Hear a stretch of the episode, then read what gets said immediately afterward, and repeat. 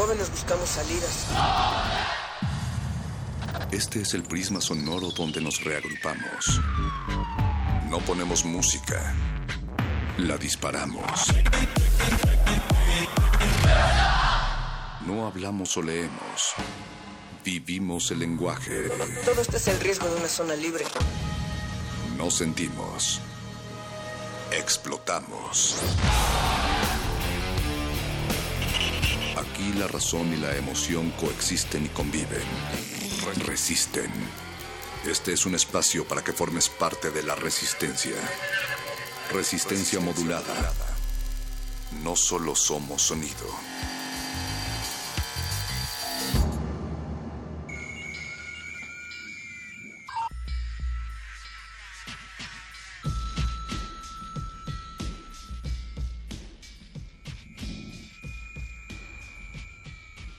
Noche estrepitosa, con mucha información para todos nuestros amigos, para todos los que nos escuchan, y sin embargo, para toda la gente que nos oye, que sigue estas palabras, tenemos que decir algo antes de que esta emisión dé inicio, esta emisión que va colgada y que está aferrada con uñas y con dientes en el 96.1 de FM, que mm, pueda que puede escucharnos a pesar de que respira la nata de bruma tóxica que se cierne sobre esta ciudad y que se nos mete por los orificios y se impregna en nuestros pelos, Natalia Luna.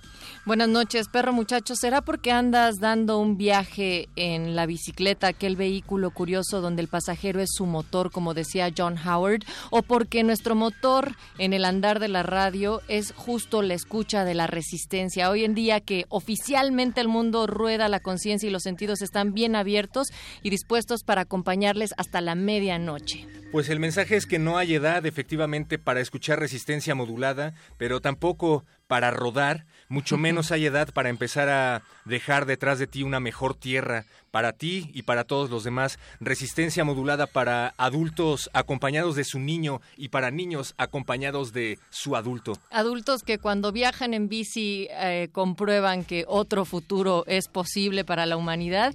Y esta noche quienes seguimos en el viaje, en esta andada radiofónica, bueno, pues está en la producción ejecutiva en sus diarios de bicicleta Eduardo Luis Neverlalo, el Betoques por ahí se ve envuelto en impermeables, el señor Agustín Mulia sigue manejando con una sola mano la operación de esta cabina en el 96.1 de FM, por ahí está, sí, el Voice... Eh, que anda pedaleando atrás de la cabina y quien lleva los cronómetros, nuestra queridísima Alba Martínez en la continuidad. Esta noche Yeso Arraciel se bajó de los Diablitos para cargar la canasta en el triciclo cargada de galletas. Me da mucho gusto que anden en bicicleta todos mis queridos amigos, por favor tengan mucho, mucho cuidado en esta ciudad sobre todo y recuerden resistencia modulada, el espacio que no es más que un megáfono de este ente manifiesto que es la Ciudad de México. Hay redes sociales para respirar, hay individuos debajo de esta gran selva gris.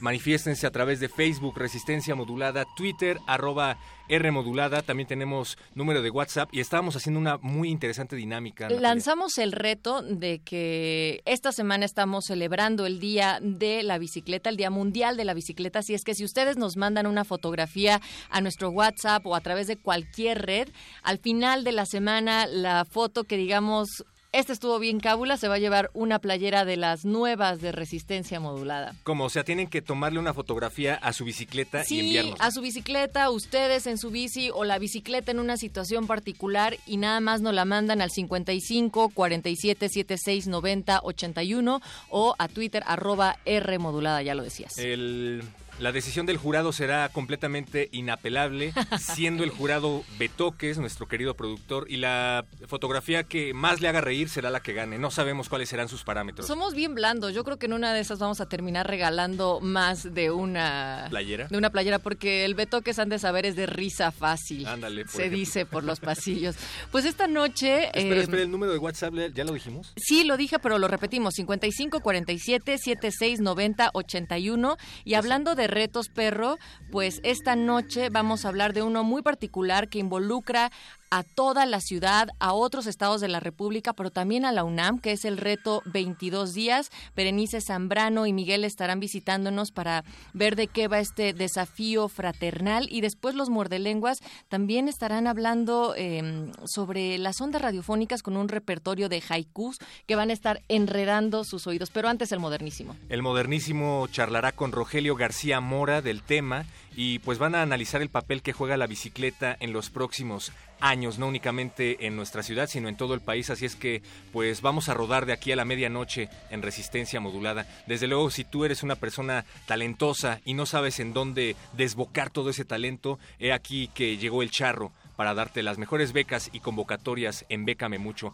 Pues un miércoles, miércoles ajetreado, ¿no? Sí, y además un miércoles con mucha música que tiene que ver también con el ciclismo, por ello vamos a escuchar a Pink Floyd, Bike, de 1967, una canción que se desprende del álbum debut de la banda y detona algunas experiencias que Sid Barrett tuvo con las drogas también. Eh, la rola está dedicada a su entonces novia Jenny Spires. I've got a bike, you can ride it if you like. It's got a basket, a bell that rings and things to make it look good. I'd give it to you if I could, but I borrowed it. You're the kind of girl that fits in with my world. I'll give you anything, everything if you want things. I've got a cloak, it's a bit of a joke. There's a tear up the front, it's red and black. I've had it for months. If you think it could look good, then I guess it should. You're the kind of girl that fits in with my world. I'll give you anything, everything if you want things. I know a mouse and he hasn't got a house. I don't know why I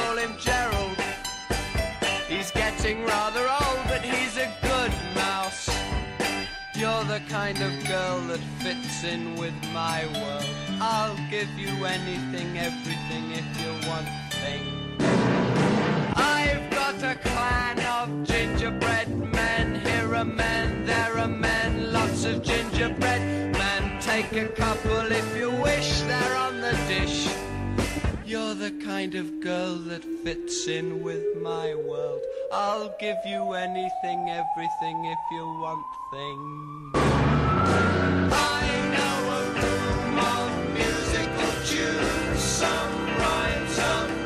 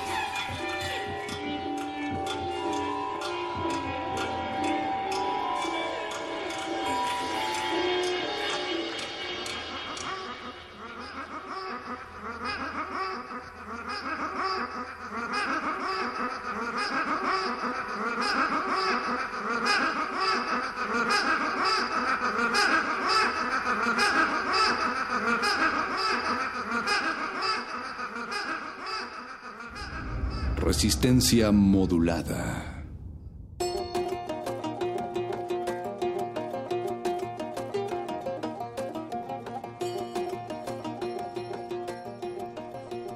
Y escuchamos algo de Pink Floyd que no solamente tiene que ver con un viaje en la bicicleta, al menos el viaje sonoro que nosotros traemos, sino Sí, también con la experimentación de otro tipo de, sustan- de sustancias que dan viajes. Y recordábamos que hay artículos que remiten también que el primer viaje de LSD esta sustancia que creó el doctor Albert Hoffman, pues lo hizo también a través de una bicicleta un 16 de abril de 1943 cuando ingiere accidentalmente eh, pues una sustancia muchísimo mayor a la que normalmente se debería de consumir a la habitual.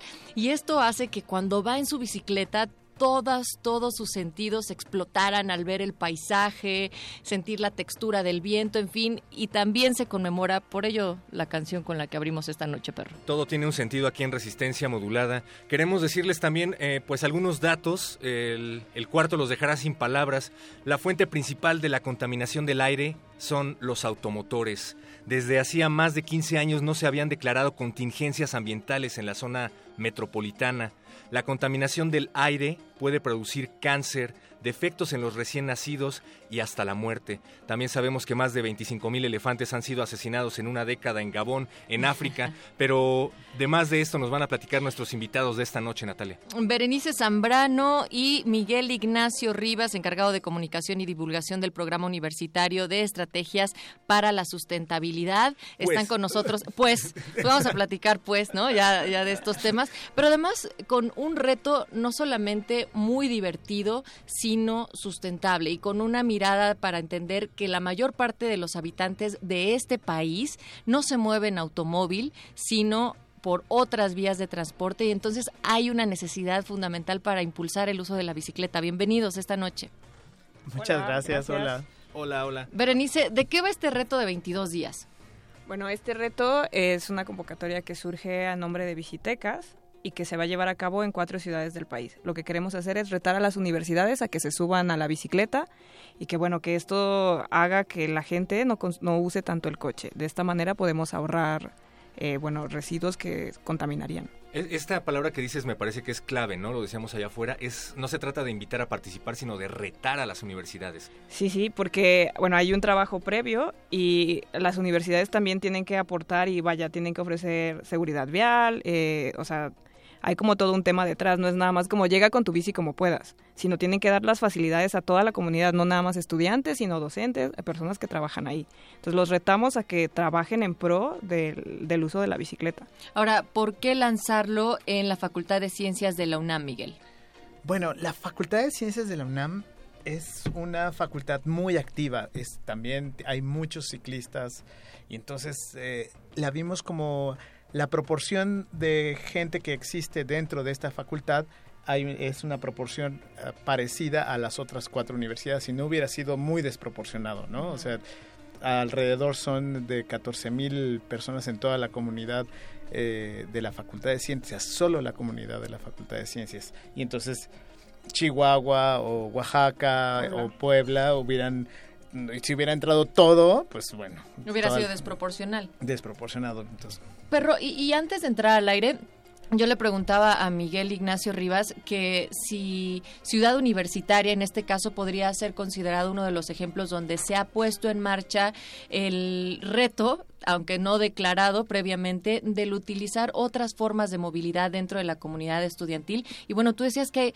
la UNAM ha sido pionera en al menos un programa gratuito de uso de bicicletas que ahora está registrando 4.000 viajes al día. Así es, ahí tiene, tiene promedios entre 3.700, 4.000 viajes al día, ¿no? Entonces, es muy interesante ver cómo este, los, los jóvenes eh, entran a este, a, a este sistema. Que es el bicipuma. Cas- exactamente, es el bicipuma muy natural, ¿no? O sea, dicen, ah, ok, las bicicletas y se van a su del metro a su facultad, del, de, de su facultad al metro o a la biblioteca central o al, o al a algún instituto o a algún este eh, interno todo dentro de a las canchas de, de fútbol o al entrenamiento, o sea, es muy natural el hecho de utilizar la bicicleta dentro de la UNAM. Hay hay aproximadamente 6.000 metros de, de ciclovías dentro de, de la UNAM hay que renovar ciertas este, rutas, pero para esto va a servir de- del- el reto también, ¿no? Entonces,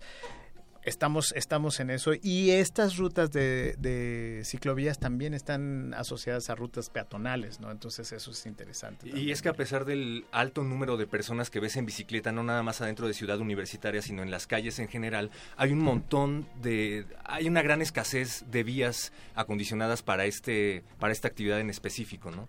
Es correcto, sí. Eh, es muy nuevo, es muy, es muy nuevo el hecho de que empezara a utilizar la, la bicicleta como un transporte este, ya en forma. O sea, la bicicleta tiene 200 años. Caminar tiene mucho más. ¿no? O sea, y sin embargo, estas dos, estas dos maneras de, de, de, trans- de moverse son las que menos tienen este... eh, Espacio, ¿no? espacio, políticas públicas, banquetas decentes, etcétera, ¿no? Entonces, el 80% de toda el- de todo el área de las ciudades casi siempre se lo dedicamos al- a, los vehículos. No quiero decir tampoco que son los malos de la película, simplemente hay que tener esas proporciones claras, ¿no? Sí, sí son los malos. Somos muchos. Son un chorro. Y, y- y también Visitecas ha jugado un papel fundamental, digo, ahora lo están haciendo en la coordinación de este reto de 22 días, pero también, por ejemplo, en las rutas que se hicieron para Ciudad Universitaria, desde la ciudad como y también en la política pública de la movilidad en general. Claro, Visitecas ha estado involucrado en temas de política pública a lo largo de los años en la Ciudad de México, inclusive antes de que la bicicleta fuera tomada en cuenta como un medio de transporte. Visitec, bueno, pero no solo Visitecas, que hay una serie de organizaciones civiles que han impulsado y apoyado para que la bici sea un medio y sea reconocido legalmente, o sea, en un reglamento de tránsito, en una ley de movilidad, etcétera, etcétera. ¿Y cómo ha sido la respuesta que inició hoy ese reto de 22 días en Ciudad Universitaria? Nos ha ido súper bien porque Ha sido impresionante, la verdad que sí, Que- estamos muy contentos, muy, muy contentos. Esto que decía Miguel, que los estudiantes se han sumado, que usan la bici como algo muy natural, como, ah, ¿qué es esto? Sí, es mío, bueno, ya me voy, adiós. Lo mismo ha sucedido con el reto y que se han apoderado de la app, que han habido dudas que hemos estado resolviendo vía Twitter, Facebook, por correo, etcétera. Inclusive a mí me han hablado por teléfono y no sé quiénes son. Y, y bueno, y- Cuidado con eso. ¿eh? pero es como, ok, te, te ayudo, pero que, bueno, se han, se han estado sumando, eh, hay, hay muchas, muchas personas que han estado ya, ya tenemos un par de kilómetros, eh, hoy se sumaron más de 200 personas al no, reto. bueno, el- el- los, los datos son sumamente interesantes en esto. Ahorita que lo menciona Berenice sobre el- las personas que se inscribieron, en un solo día tenemos 242 personas que se sumaron. Pero no solo eso, se, se recorrieron 364 kilómetros, ¿no? Estas personas recorrieron 364 kilómetros. Y lo mejor de todo, ¿cuántas emisiones de CO2 nos salvaron? 47.351 kilogramos. Órale, Ahora- es lo que traigo en cada pulmón. ¿Qué les parece si explicamos cómo eh, podrían inscribirse al reto? ¿En qué consiste puntualmente, Berenice? Bueno, eh, tienen que bajar la, la Vico app, que dependiendo del sistema operativo que usen, Android o Apple. Vico B y, y K, ¿no? B Ajá. y K O. B de bueno y K de kilo, Vico. Eh, una vez instalada, eh, van a tener que ir al sitio que es, es www.reto22días.mx diagonal Vico app. Otra vez, B grande, con K y app es doble P. Y ahí van a encontrar toda la información de cómo participar, cómo descargar la app. Y lo que van a tener que hacer es que en la parte inferior viene un botón. Una vez descargada la app, eh, con ese botón descargan la parte de la comunidad UNAM. Como al final son varias universidades, cada universidad va a tener que descargar su comunidad en especial y participar desde ahí. Y además de participación y conciencia y darse cuenta de que la escala humana es muy relativa a la bicicleta, ¿qué beneficios van a obtener las universidades a partir de entrarle a este reto y además de echarle todos los kilos para poder ganar? Bueno, van a haber dos tipos de beneficio. Las universidad, la universidad que gane, eh, dependiendo del campus, porque cada campus tiene necesidades distintas, vamos a ver si les damos biciestacionamientos o un poco de urbanismo táctico, señalética, etcétera. ¿Van a regalar bicicletas? Claro, claro. Pero fíjate, antes de, antes de las bicicletas, quería mencionar que el hecho de tener esta, el apps prendido y que tú en tu casa digas, bueno, ya me voy a la universidad, ya me voy a mi, a, a mi facultad, lo prendes, llegas a la facultad, lo apagas, implica un, una encuesta origen-destino. Y entonces eso implica el hecho de que estés mapeando qué rutas están escogiendo los estudiantes para llegar a la universidad. Y eso es muy importante para tomar decisiones de políticas públicas. Eso que implica decir, a ver, por aquí están pasando, no por acá, compañeros, están pasando por y son aquí. tantos. Y son tantos. En tales horarios, etcétera. Al final, una de las cosas que, que hemos hablado es que todos estos datos, bueno, se va a lanzar co- como, tal, o sea, que, que sea una referenciación y no nada más existió el reto y eran 10, se hicieron, no, no, no. Va a existir un documento que vamos a poder revisar, consultar para un análisis de datos en un futuro. y datos científicos y artículos científicos en los cuales les va a dar todas las herramientas a los tomadores de decisiones, tanto de la de ciudad universitaria como de la Ciudad de México, para tomar elementos y decir, ok, o sea, por aquí pasan. ¿Qué tenemos que hacer para que estos que pasan por aquí vayan seguros? Claro, tomar decisiones de la política pública de movilidad que van más allá de sus meras suposiciones Exacto. o del cómo se ve bonito o dónde se ve mucho más para muestra de El los relumbrón. turistas. Exacto. Oye, me y gusta. hay más beneficios, ¿no? El, el hecho de que puedas medir el número de calorías que estás quemando, el hecho de que puedas medir el número de Sí, emisiones sí. que estás ahorrando, etcétera.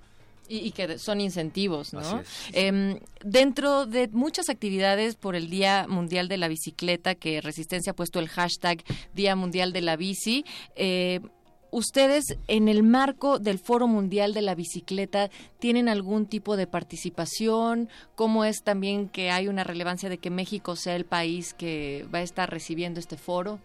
Bueno, la UNAM este, y Bicitecas y la organización del, del Foro Mundial de la Bicicleta fueron receptoras. O sea, la UNAM puso el sitio para que se hiciera el foro como tal, ¿no? El de medicina, Sí, sí. eh, ahí enfrente de Santo Domingo como tal. Entonces los, los acogió y dijo, venga, aquí, aquí pueden hacerlo, aquí pueden definirlo, este es el lugar y así se hace.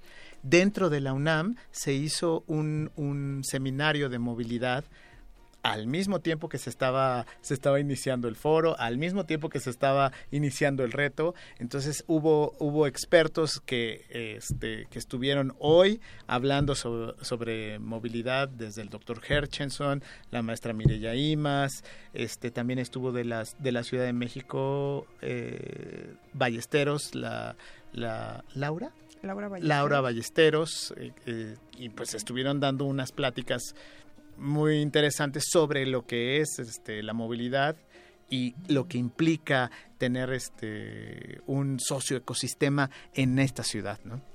También pueden contribuir, si no quieren, a través de la bicicleta, caminando, ¿no? Me decías. eh, Y en patines. sí, Caminando patines. y en patines. Ponte los patines, perro, mejor. Lo voy a intentar, lo voy a intentar. Hay varios videos de pugs en patines. No, bueno. divertidos. Se pueden viralizar y podemos hacer convenios. No, no, Berenice, eh, perdón, a- además de este reto que va a durar 22 días, lo hemos dicho, en colaboración, visitecas, coordinación con todas las demás universidades que se han sumado, digamos, ¿cuál sería el futuro o la proyección a partir de este reto de, de la iniciativa? Bueno, hemos recibido muy buena respuesta, inclusive hay, han habido alumnos o gente de, de comunidades de otras universidades, de la UAM, del Politécnico, de otras facultades de, de la Ibero, de otras facultades de la UNAM, que se quieren sumar. Pero hay que entender también que es eh, un proceso largo, que hay que trabajarlo, que el, bueno, las ciclovías nos hacen solas, que es un trabajo y lo que planeamos hacer es que en los próximos años pues, seguir retando a estas universidades, que no se quede aquí. Y lo mismo en el interior de la República. Nos han escrito también de Guadalajara que aceptan el reto, de Monterrey, etcétera, etcétera. Y por supuesto que lo queremos tomar. Pues ahí está, que sea un precedente entonces. Felicidades. Gracias Muchas por haber estado aquí con nosotros. Y recuerden, acérquense a sus redes sociales en Facebook, Reto 22 Días, Twitter, arroba Reto 22 Días y www.reto22días.mx. Descarguen la app, Vico App. Acá en Resistencia Modulada también nos vamos a unir al reto, perro muchacho. Tú caminando y yo en bicicleta. Ah, bien. Yo tengo una canastita para perros también. Bueno, pues muchas gracias de nueva cuenta Berenice Zambrano y Miguel Ignacio Rivas por el reto. Recuerden hashtag reto 22 días sin gasolina. Muchas gracias. Gracias. Apoyen a su universidad y nos vamos con más música. Esto es Grace Jones, I've Done It Again. Grace Jones, una cantante africana eh, residenciada desde los 13 años en Estados Unidos. El tema que vamos a escuchar es parte de su quinto álbum de 1981. Fue escrito por el compositor Barry Reynolds y habla de aquellas veces en que nos sentimos suficientemente poderosos para sobrepasar cualquier límite.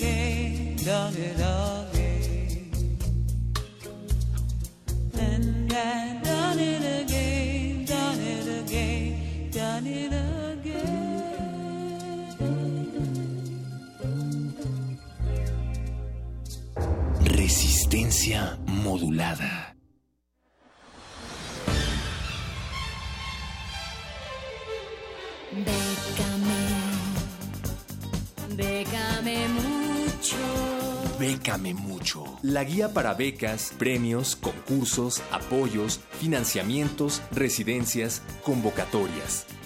Déjate becar. Estás en manos de expertos.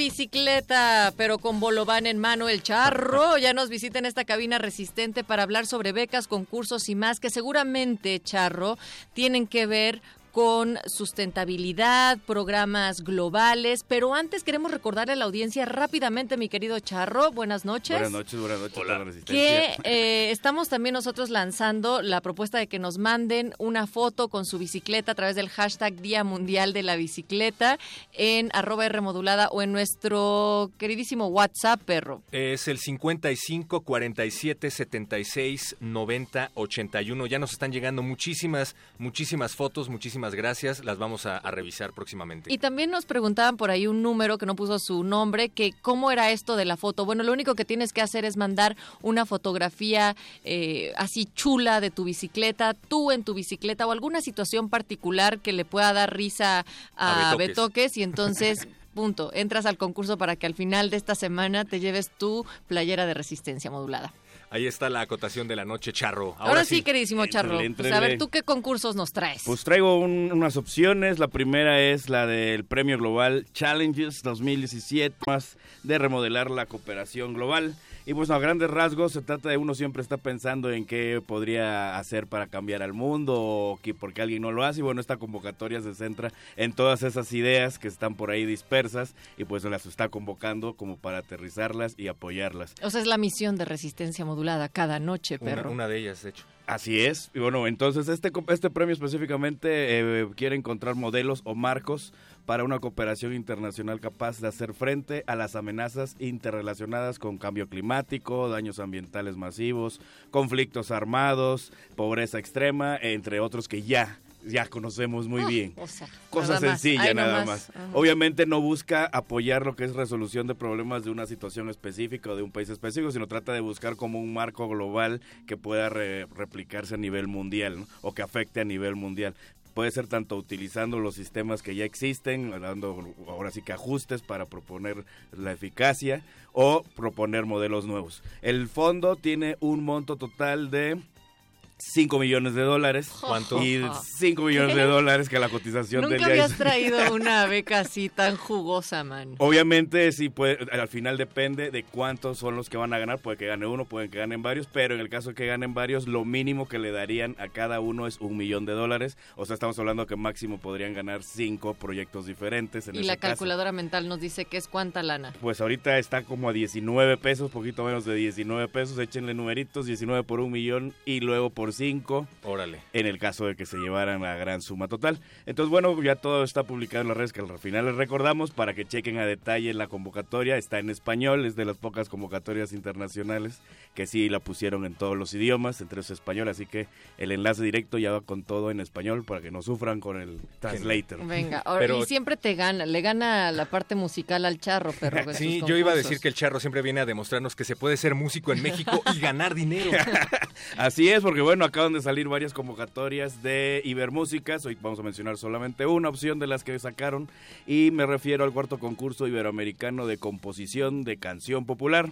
Esta, ah, antes se me olvidó mencionar que la primera convocatoria cierra el 24 de mayo. Corran, más corran. o menos de un mes. Y esta convocatoria de composición de canción popular cierra el próximo 15 de agosto. Tienen todavía más tiempo. Y pues se trata de pues un concurso de canciones. Tienen que mandar eh, tres canciones, tres temas con letra y música que pueden o no ser inéditas, porque muchos concursos de este tipo siempre quieren que sean inéditas y que sí que hasta O sea, que no más para mí. nada más hasta que anuncien si ganaron o perdieron no la pueden utilizar de ninguna manera. Y este este no es el caso porque simplemente quieren ver cómo componen ya que en el caso de ganar se les encargarían a seis canciones nuevas que esas sí son las que tendrían que tener eh, de bajo perfil hasta que la convocatoria les, les diera luz verde de publicación. Pero para aquellos que ganen eh, va a haber un ganador por cada país de Iberoamérica quien tenga duda de los países exactos también viene en la convocatoria. Obviamente México está en, en esa lista, pero habrá un ganador por cada uno de los países y se llevará 6 mil dólares, que a la cotización del día de hoy son más o menos 114 mil pesos para escribir seis canciones sobre pedido. Así que, pues está bueno también está para que la chequen todos aquellos que tienen su corazoncito musical y echan sus rolitas. Esta es la hora de entrarle. ¿Y entra cualquier género y entra cualquier temática? Sí, es canción popular, lo único que es de la mayoría de edad, tienen que ser mayores de edad y pues pertenecer, eh, residentes o, o- o nacidos en uno de los países de Iberoamérica. Y bueno, para terminar, como un anuncio parroquial, traemos lo que es la convocatoria del sistema de incubadoras de empresas de Innova UNAM. Y este, bueno, es un, este, pues un sistema que busca encontrar o apoyar proyectos empresariales innovadores de la comunidad universitaria. Cuando hablamos de la universitaria, pues me refiero a estudiantes, maestros, trabajadores, así que también si pero muchacho tienes una idea, también puedes meterla a Innova UNAM. Y no bueno, te metió en ninguno de los, ni de estudiantes, ni profesores, ni trabajadores. Yo no sé entonces en qué categoría de comunidad universitaria estés, perro. Yo tampoco. Eh, mascota de perro La mascota muchacho. oficial. mascota oficial. Pero bueno, entonces todos los que formen parte de alguna manera de esta comunidad, de esta casa de estudios, pueden, eh, si tienen una idea de un proyecto, hay ciertos requisitos que piden, de- dependiendo de qué nivel de avance tengan ya desarrollado en, su proyecto, eh, podrá durar la asesoría de uno hasta dos años. Y lo principal que están buscando es que el proyecto tenga un componente innovador y un componente de innovación social, que lo describen ampliamente en las bases, este, en, las- en la convocatoria completa, pero pues a grandes rasgos obviamente es así que tenga una- un progreso en la eficacia de cosas que ya existen, si es que es algo que aplica en ese caso, o que si es algo totalmente nuevo, pues demuestren con algún tipo de prototipo eh, el funcionamiento y todo lo que es el modelo de negocio de cómo va a ser el chelín a la mera hora. Y bueno, entonces lo que consiste esta, eh, este apoyo del sistema de Innova UNAM es asesorías en eh, lo que es aspecto de finanzas, mercadotecnia, aspectos legales, fiscales, diseño de imagen, ahora sí que todo lo que necesitan pimpear para tenerlo listo. Hay que subrayar que esta asesoría no incluye conseguirles recursos, más bien los van a dejar listos para que puedan conseguirlos eh, ustedes mismos. Entonces Eso también es bastante importante. es bastante importante porque luego uno no uno tiene muchas ideas pero no las aterriza o no sabe cómo capitalizarlas o se le van las fechas. Pero bueno, para todos aquellos que estén interesados en esta convocatoria, hay tres fechas de cierre. La próxima es el próximo 4 de mayo, de ahí la siguiente es el 10 de agosto y la última de este año es el 9 de noviembre. Obviamente dependiendo en cuál entren, es, podrá, va a variar eh, cuando inicia su asesoría. Si ustedes no tuvieron lápiz y papel a la mano, recuerden que pueden acercarse directamente con el Charro a través de sus redes, que son cuáles, Charro. En Facebook y en Twitter y Wannabit, hashtag Bécame Mucho y en las redes oficiales de Resistencia Modulada, muchachos. Facebook Resistencia Modulada y Twitter arroba R Modulada. Pidan asesoría con el Charro, créanme, no se van a arrepentir. Muchísimas gracias, Charro. Con honores a ustedes y a toda la Resistencia que como cada miércoles nos escucha. Hasta el otro miércoles, pues. Chidey. Vámonos a esto que sigue, es el modernísimo en Radio UNAM Resistencia Modulada. Resistencia modulada. Ja- Ja- Javier Duarte de Ochoa fue localizado y detenido con fines de extradición ción- ción por su probable responsabilidad en la comisión de los delitos de delincuencia organizada y operaciones con recursos de procedencia de procedencia ilícita. Ilícita, ilícita, ilícita, ilícita. Yo quiero que nos pague gobernador. Mi familia tiene hambre, no aguanto esta situación. Ya no tengo para tortillas, el frijol ya se acabó. Ahora sí ni me he bañado, no me alcanza para el jabón. amigo, compadre político, socio de los pinos, socio de los pinos. Muy necesario para los estrategas priistas de decir que efectivamente se está combatiendo la corrupción, la corrupción, socio de los pinos. Yo quiero que nos pague ya, señor gobernador. Trabajo lo he cumplido, mi palabra es de honor. Ja- Ja- Javier Duarte de Ochoa. Eres un asesino. Ja- Ja- Javier Duarte de Ochoa. Eres un mataperiodista. Eres un asesino. Duarte no paga, Duarte no paga. Ya no le toques ni una nota que no paga. Duarte no paga, Duarte no paga. Ya no le toques ni una nota que no paga. Volveré a la calle en 24 horas. Tal vez sean 12. Resistencia modulada. Buenas noches. Resistencia.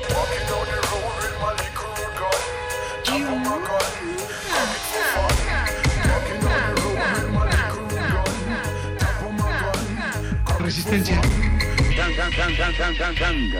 Ay, mire, yo a usted lo conozco. Es el don Juan del barrio, ¿no? Resistencia. Se cree el don Juan del barrio, ¿no? Hola, ¿qué tal? Les habla el Rey de Reyes. Sí, escucharon bien. El Rey de Reyes, mejor conocido en todo México. ¿Y qué quiere? but it's just a system of relaxation. Mis pads me dicen la resistencia. Resistencia. Mis pads me dicen la. Resistencia. Resistencia. Resistencia. Resistencia. Resistencia. Pues mis pads me dicen la resistencia. Resistencia. Resistencia. Mis pads me dicen la resistencia. Mis pads me dicen la resistencia.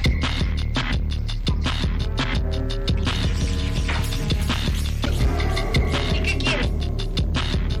Ay, pues quisiera una de estas. Y a ver qué día me cae usted ahí por el taller para hacerle efectivo lo del apodo. Yo nunca. Resistencia modulada. Orquestado por desestabilizar que los campesinos de México son los dueños de estas minas. Privatizar, privatizar, privatizar. Resistencia. Esta es tu tribuna de opinión. Aquí reuniremos nuestras ideas.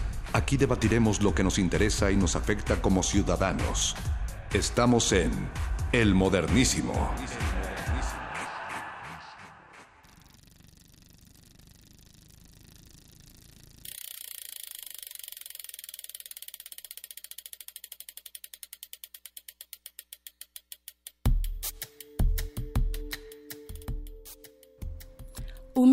Y aventurera, mítica gran corredora, por el medio ambiente vela y humaniza a las personas.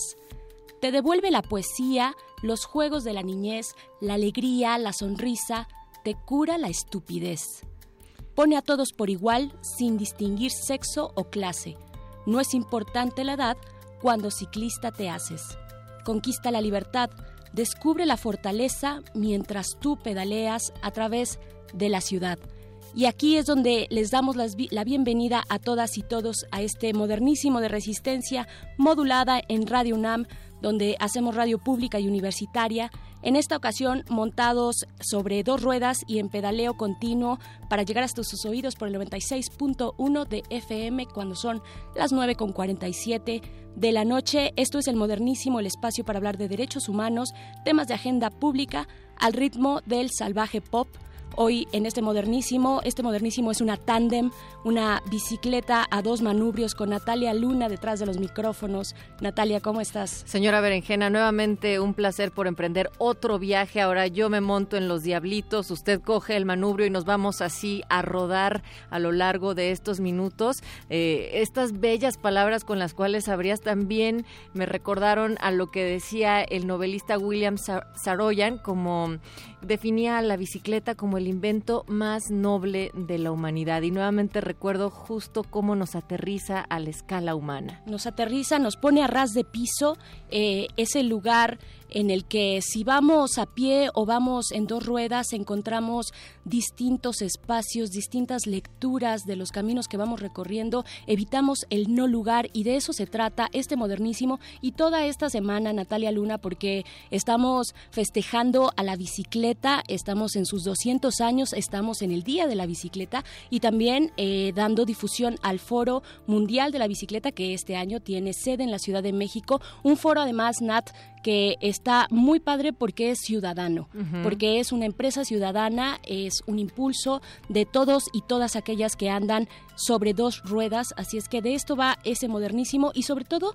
de la parte de las políticas públicas, la movilidad como un derecho, como un derecho humano, como un derecho a la ciudad, al espacio al cual tenemos derecho a acceder, porque son elementos bien importantes que de pronto se nos pueden pasar de largo, pero tener un espacio digno significa tener acceso a múltiples servicios, a un bienestar, a una dignidad de vida. Y que no solamente tiene que ver con el cómo nos desplazamos, por qué vías, sino todos estos otros elementos que son de carácter social y que involucran cada una de las características de quienes nos movemos por las ciudades, que ahora tú me decías hace unos momentos, los porcentajes se han invertido de las personas que nos concentramos en las urbes a las que están fuera de ellas, y esto también implica nuevos retos. También hablando del Foro Mundial de la Bicicleta, es importante señalar señalar que sí, que México ganó esta contienda junto con otros países, pero además con una propuesta titulada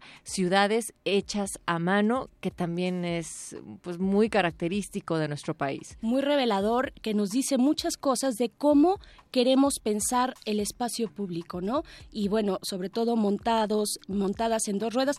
Tú me decías que te, que te vas en los diablitos, pero yo te, yo te ofrecía una tándem, yo te ofrecía una bici doble para ir pedaleando juntas, así es que yo te invito a que te subas a esta tándem. Así están también del otro lado del cristal nuestros productores. En la producción ejecutiva está Oscar El Voice. Muchas gracias, Oscar. Está el Betoques también por ahí. Y sigue, continúa el señor Agustín Mulia en la operación de la consola. Y como dices, con el cronómetro, decías, Alba Martínez, dos cristales más allá, está por ahí Yesua también, en las galletas, en los teléfonos. Él Así se es que montó la canasta así de panadero esta noche. la canasta de tacos sudados, yo diría, de tacos de canasta, ¿no? Entonces, de esto va este modernísimo y sobre todo de también de festejar, de festejar este foro, de festejar a la bicicleta, de reconocer este medio de transporte como un medio que nos humaniza, sobre todo frente a un escenario en el que reina el automóvil. ¿No? Que, te, que, justo eh, tiene el efecto contrario, deshumanizarte, te montas en un automóvil y te olvidas de lo que ocurre a, ocurre a tu alrededor, ¿no? Y justo con la bicicleta o andando también, eh, eh, pues nos acercamos a estos espacios, nos acercamos a nosotras, a nosotros y también volvemos más seguras las calles, porque estamos habitando las calles, no estamos dejando espacios baldíos, conectamos, vaya, hay mucho que decir acerca de la movilidad como un fenómeno social. Además, a través de la bicicleta también creo que eh, dejamos atrás la pasividad con las cuales a veces se caracteriza a quienes van en un transporte público. Es decir, tú eres el que decides cómo tomas ese rumbo, con qué paso, por qué escenarios, con qué interacciones y entonces vamos arrojando la pasividad de aquellas personas a las cuales se traslada así como masas a un lado. Claro que sí. No, sí es, eh, hay un montón de ángulos que es interesante retomar y eso es lo que hemos estado haciendo durante toda esta semana y seguiremos el día de mañana también hablando de la bicicleta y de la movilidad en general en la Ciudad de México. Pero queremos que ustedes también participen. Ahí están nuestras redes. Por favor, si están caminando o están pedaleando, incluso si están también en su automóvil, no texten, deténganse y pónganse en contacto con nosotros en nuestras redes, en Twitter, arroba Rmodulada y arroba el modernísimo y en Facebook Resistencia Modulada. Y Nat, tenemos también nuestro número de WhatsApp porque aquel o aquella que nos mande la foto más cábula o más, em, no sé, no sé qué más le, le Pues están, qué más le están metiendo. Pues que le echen en ¿Más original? Sí, Ajá. que le echen en jundia. Ok. Hashtag Día de la Bicicleta. Nos pueden mandar también su fotografía al 55 47 76 90 81. Simplemente si quieren mandar un mensaje al modernísimo, también lo pueden hacer a través de esta vía. Ahí están nuestras redes. Y bueno, también decir que esta universidad se ha sumado a toda esta gran organización ciudadana del Foro Mundial de la Bicicleta. Hay todo tipo de actividades. Les invitamos a que se metan a la página que les daré en un momento más. Bueno, hay, hay, hay desde convocatorias para que votes por él o la alcalde- alcaldesa del ciclismo para la. Ciudad de México. Yo ya lo hice, Nat. Eh, está, está bastante padre. Se pueden meter ahí en esta página que les daremos en un momento. Hay ciclos de cine, convocatorias para artistas pl- plásticos que, bueno, ya cerraron esas convocatorias.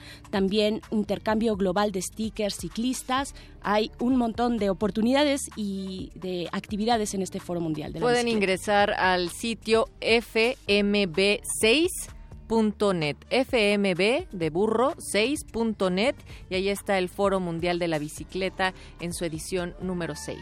Ve de burro, ahí está. Y también, bueno, hablaban hace un O ve momento. de bueno, o de, Ve- No, de o de burro, es lo, de tradicional, me gusta también, también.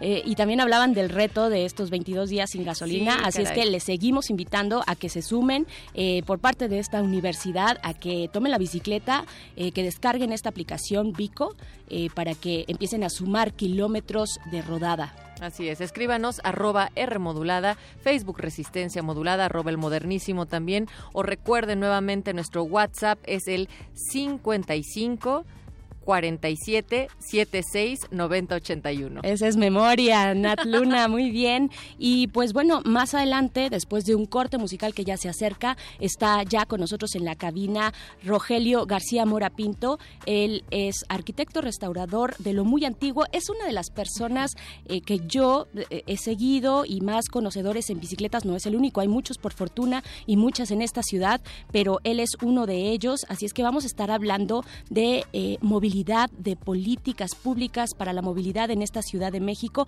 Él tiene además un romance eterno con las bicicletas antiguas. Así es que esto es lo que va a ocurrir después de una rola. Nos vamos a ir con esto que es Bicicleta Intergaláctica de Bacalao Men.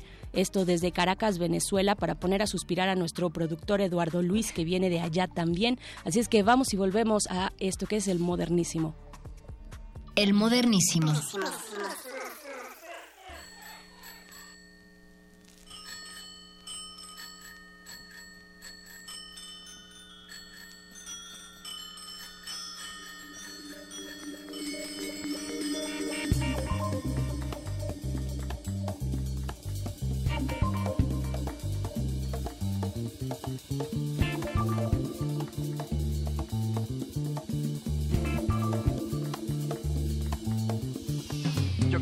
Bicicleta intergaláctica.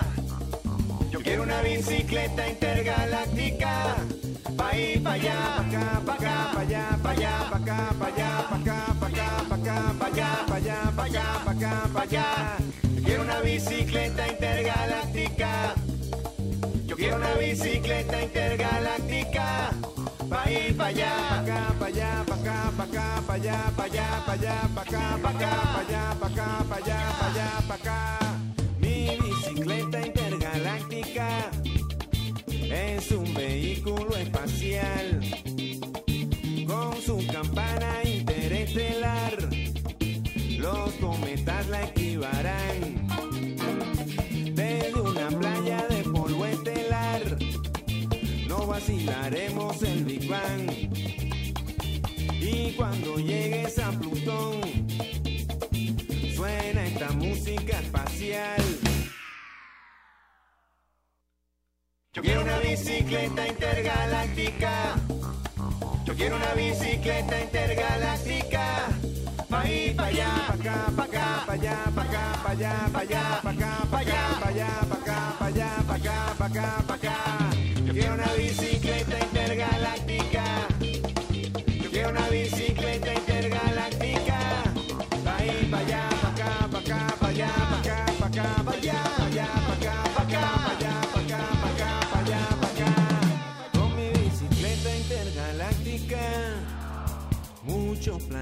Conocerás.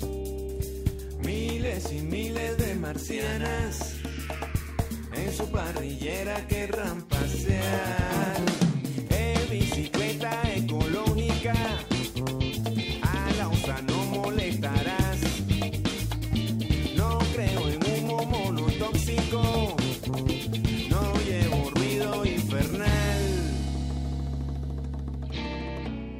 Quiero una bicicleta intergaláctica.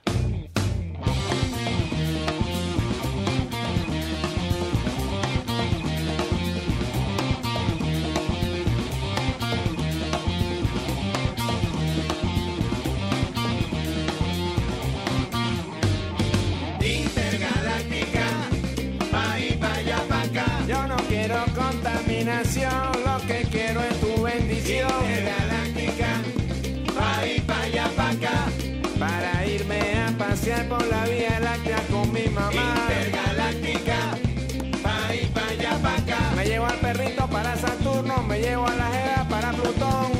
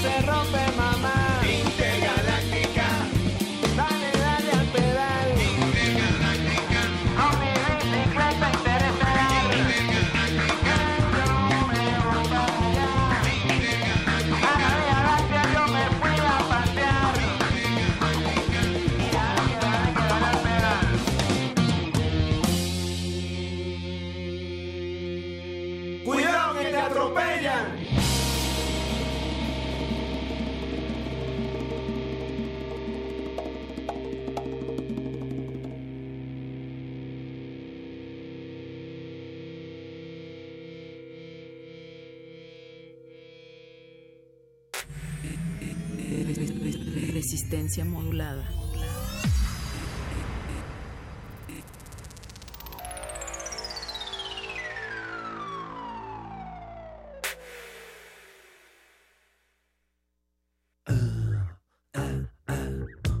No te quedes leyendo sombras. Dale vuelta a la página. Entérate de las editoriales que hacen la diferencia. Programa especial, Los otros libros. Sábado 29 de abril, 4 de la tarde, por el 96.1 de FM. Forma parte de la diversidad textual.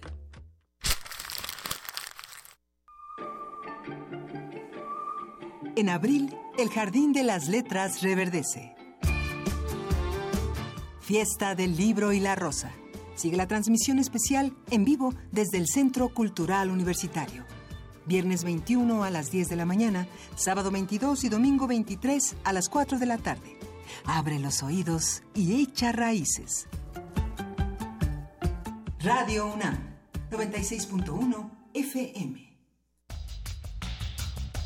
El Museo de Arte Moderno abre sus puertas a la exposición La Colección, Escenarios de Identidad Mexicana, que ofrece un recorrido por iconografías de la identificación nacional mediante 97 piezas de 47 artistas, entre pintura, dibujo, escultura, fotografía y gráfica. La muestra La Colección, Escenarios de Identidad Mexicana, se puede visitar en el Museo de Arte Moderno en el Bosque de Chapultepec, Ciudad de México. El rito comienza en el escenario. Los sonidos emergen, deambulan por el recinto, se cuelan en los oídos y estremecen los sentidos. Festival Intersección. los encuentros sonoros de Radio UNAM. Todos los viernes a las 21 horas en vivo desde la sala Julián Carrillo. Escúchalos a través del 96.1 de FM, www.radiounam.unam.mx o ven a Adolfo Prieto 133 Colonia del Valle, cerca del Metrobús Amores. La entrada es libre.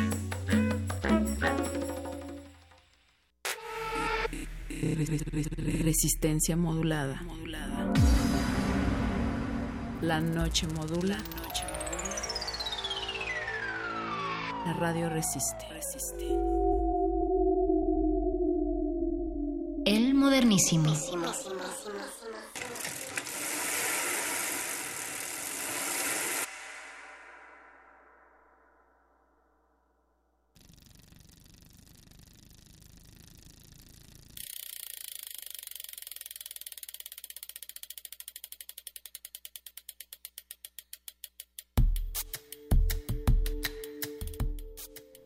Movilidad urbana en esta gran megalópolis que nos habita y que habitamos a la vez hoy en el Día de la Bici aquí en el Modernísimo de Resistencia Modulada. Nat, Natalia Luna, estamos ya con nuestro invitado en cabina y me da mucho gusto que así sea porque les comentaba en el segmento anterior que es un amante de las bicis, de las bicis antiguas además y de todo lo antiguo, de la historia eh, de nuestro país, de nuestra ciudad, de esta historia urbana. Y pues bueno, él es Rogelio García Morapinto, es arquitecto restaurador lo voy a leer así tal cual, de lo muy antiguo y no tan viejo, ciclista y activista por el patrimonio cultural de México, histórico, ambiental y lo urbano también. Así es que, querido Rogelio, muchísimas gracias, bienvenido. Y pues a esta que también es tu casa, que también es tu casa, Radio UNAM, porque tú, bueno, la UNAM, porque tú cursaste también por ahí eh, en el posgrado de esta universidad. Así es que te damos esta gran bienvenida, Rogelio. Muchas gracias por la invitación y un saludo al auditorio. Este, pues hoy en la mañana estuvimos justo en Ciudad Universitaria. Eh, ahí inició, previo a la inauguración oficial ya del Foro Mundial de la Bici, eh, los cicloviajeros, que son estas personas que, que atraviesan continentes completos en bicicleta, se reunieron en el Zócalo y llegaron a Ciudad Universitaria en una gran rodada. Tenían personas de todas partes del mundo entre ellas obviamente nuestro este, mexicano Felipe Besné, que es el cicloviajero mexicano más famoso en el mundo, yo creo. Eh, entonces fue muy interesante ver todas estas personas que llegaron, muchas eh, rodando en sus bicis, estas que vienen equipadas para poder atravesar continentes. Eh, entonces ahí fue el primer como acercamiento de diferentes naciones y llegar justo al Estadio Olímpico, eh, juntarse en Ciudad Universitaria y ahí empezaron algunas conferencias y fue como una especie de aperitivo al, a la inauguración oficial que fue hace un ratito. Hace un ratito. Eh, y eh, hubo algunas conferencias, hubo algunas actividades, entre ellas tuvimos eh, o tuve yo la oportunidad de participar con un, una plática de bicioficios o de las personas que trabajan con la bicicleta eh, tuvimos un pequeño espacio ahí para reunirlos, entonces estaban bicitaxistas, estaban los boceadores, estaban bicimecánicos, estaban los bicitaqueros, entonces ahí hubo una oportunidad de acercarnos a esta parte que es más, digamos, más modesta, que no tiene tanto tanta pantalla, tanta cámara, tanto reflector, que es la gente que trabaja en bicicleta. Son los que más abundan, eh, son de alguna manera los que mueven la microeconomía, eh, no se podría entender que las panaderías tradicionales subsistieran a las que están en los supermercados si no fueran a los repartidores de o a los que venden el pan en sus bicicletas y de eso bueno los que reparten agua y los que dan una serie de servicios y venden distribuyen entonces hay una economía que desde que la bicicleta tuvo pedales y cadena se ha movido gracias a la bicicleta. Y sobre todo que hay un espacio económico en la ciudad, que eso es muy importante, que entre el burro, digamos, o el caballo o el coche a andar a pie, este espacio lo ha llenado la bicicleta. Es un, tú puedes tener una bicicleta por 500 pesos y con eso ya puedes ofrecer tu servicio de jardinero, pues, Entonces tuvimos ese espacio muy bonito en el en el ¿cómo se llama? en Ciudad Universitaria y ahí se veía posgrado de arquitectura que es como, mi, segundo hogar. Exactamente sí porque bueno tú eres arquitecto de la Ibero también universidad hermana pero también esta parte eh, que cursaste el posgrado en la UNAM. en la UNAM exactamente en urbanismo en restauración. En restauración, ok, Y ahorita que estabas comentando ese encuentro, eh, Rogelio, me imaginaba como el crisol también de las múltiples identidades que hay a través de cada uno de los grupos de ciclistas, desde los universitarios hasta, como tú bien lo decías, los bicioficios que ocupan un sector bien importante y muy invisibilizado, los viajeros, en fin, toda esta gama mezclada en un mismo espacio y así se abren muchos espacios también para la bicicleta en este día. Exactamente, y qué mejor espacio que las islas de Ciudad Universitaria, ¿no? Para, para el aperitivo del Foro Mundial. Definitivamente, Rogelio. Y pues bueno, hablábamos en el segmento anterior de esta parte de la movilidad como un derecho eh, social, como un derecho colectivo, una forma de trasladarse, pero no solamente eso, sino también de habitar el espacio. Y bueno, eso viene muy a cuento en una ciudad tan grande como la que estamos habitando, la Ciudad de México, y toda la conexión, toda la megalópolis que significa este gran territorio. Eh, y tú te has acercado de distintas formas desde de la ciudadanía hacia la parte de las políticas públicas. Yo quisiera preguntarte primero cómo ves este balance inicial de hacia dónde se ha movido la vaya este fenómeno de traslado de movilidad urbana en la Ciudad de México en los últimos años. Pues mira, tenemos un antecedente, bueno, tenemos malas y buenas noticias. Mira, la buena es que ya que tú estés utilizando el término movilidad habla mucho de un buen paso. Eh, antes era ingeniería de tránsito y en la ingeniería de tránsito, por ejemplo, el peatón estaba considerado un obstáculo. Ojo, y lo que se movían eran coches. Entonces lo que se pretendía abriendo el circuito interior, insurgentes, era mover coches y si te fijas, todavía tenemos rincones en esta ciudad donde cruzar es muy difícil. Por ejemplo, si tú vas sobre Paseo de la Reforma y vienes del centro y llegas a circuito interior, ese pedazo entre la Torre Mayor y que puedas llegar a Gandhi es imposible. ¿Por qué? Porque no se diseñó para personas. El término movilidad es una mezcla muy misteriosa que se ha dado entre urbanismo y medio ambiente. Entonces, movilidad ya implica mover personas, como como sea. En bicicleta, caminando, en transporte público, en coche, individual, en colectivo. Entonces, ese ya es un gran paso. Que, que la gente ya tenga en la boca el término movilidad y no tránsito, ingeniería de tránsito, eh, o tráfico, eh, que también es un término inadecuado, ya es un paso. ¿Cuál es la mala noticia? El rumbo ha sido equivocado. Eh, las políticas se enfocaron mucho en seguirle dando prioridad al automóvil y, por ejemplo, cuando se empezaron a construir los segundos pisos, nosotros veíamos eso como una especie de... mm, nos, nos sentíamos Nostradamus y decíamos, esto va al, al pique, pues, o sea, va a multiplicar el uso del automóvil y esto va a colapsar. Entonces muchas personas decían, ay, qué bonito, ya hay segundo piso, llegó más rápido. Pero entre 1990 y el 2016, más o menos, eh, en estos últimos 25 años, eh, el parque vehicular se ha cuadriplicado. Entonces estamos hablando de millones y millones de coches eh, que circulan extra en la ciudad. ¿Por qué? Porque en el momento en el que tú pusiste mayores vías segundos pisos, la, la gente le va apostando al coche y como el sistema de transporte no crece, ojo, no tiene tan mala calidad, ¿eh? O sea, el metro de la Ciudad de México, digo, para los que de repente han viajado a otras partes del mundo, es de buena calidad. El Metrobús es un servicio de calidad, pero es insuficiente. Entonces, tú no creces el sistema de transporte, y pero le abres la puerta al automóvil, se incrementa el automóvil y el problema es que el automóvil no cabe, sobre todo en horas pico. En el 2016 eh, se calificó a la Ciudad de México como la ciudad con el mayor eh, incremento de tiempos extras con un 60% sobre todas las ciudades del mundo. O sea, arriba de Bangkok, de, de Moscú, de las ciudades con, con mayor tránsito lento, pues, eh, la Ciudad de México tenía el número uno en 2016, o sea, el año pasado. Entonces, esa fue la lo que advertimos, eso fue una política que fue inadecuada, pues, ¿no? Eh, apostarle al automóvil. Y em, ¿cuál es el, el reto? Eh, apostarle al transporte público y al apostarle a otras alternativas de movilidad que no sean el uso del automóvil individual, porque además el automóvil de manera individual es el 30%.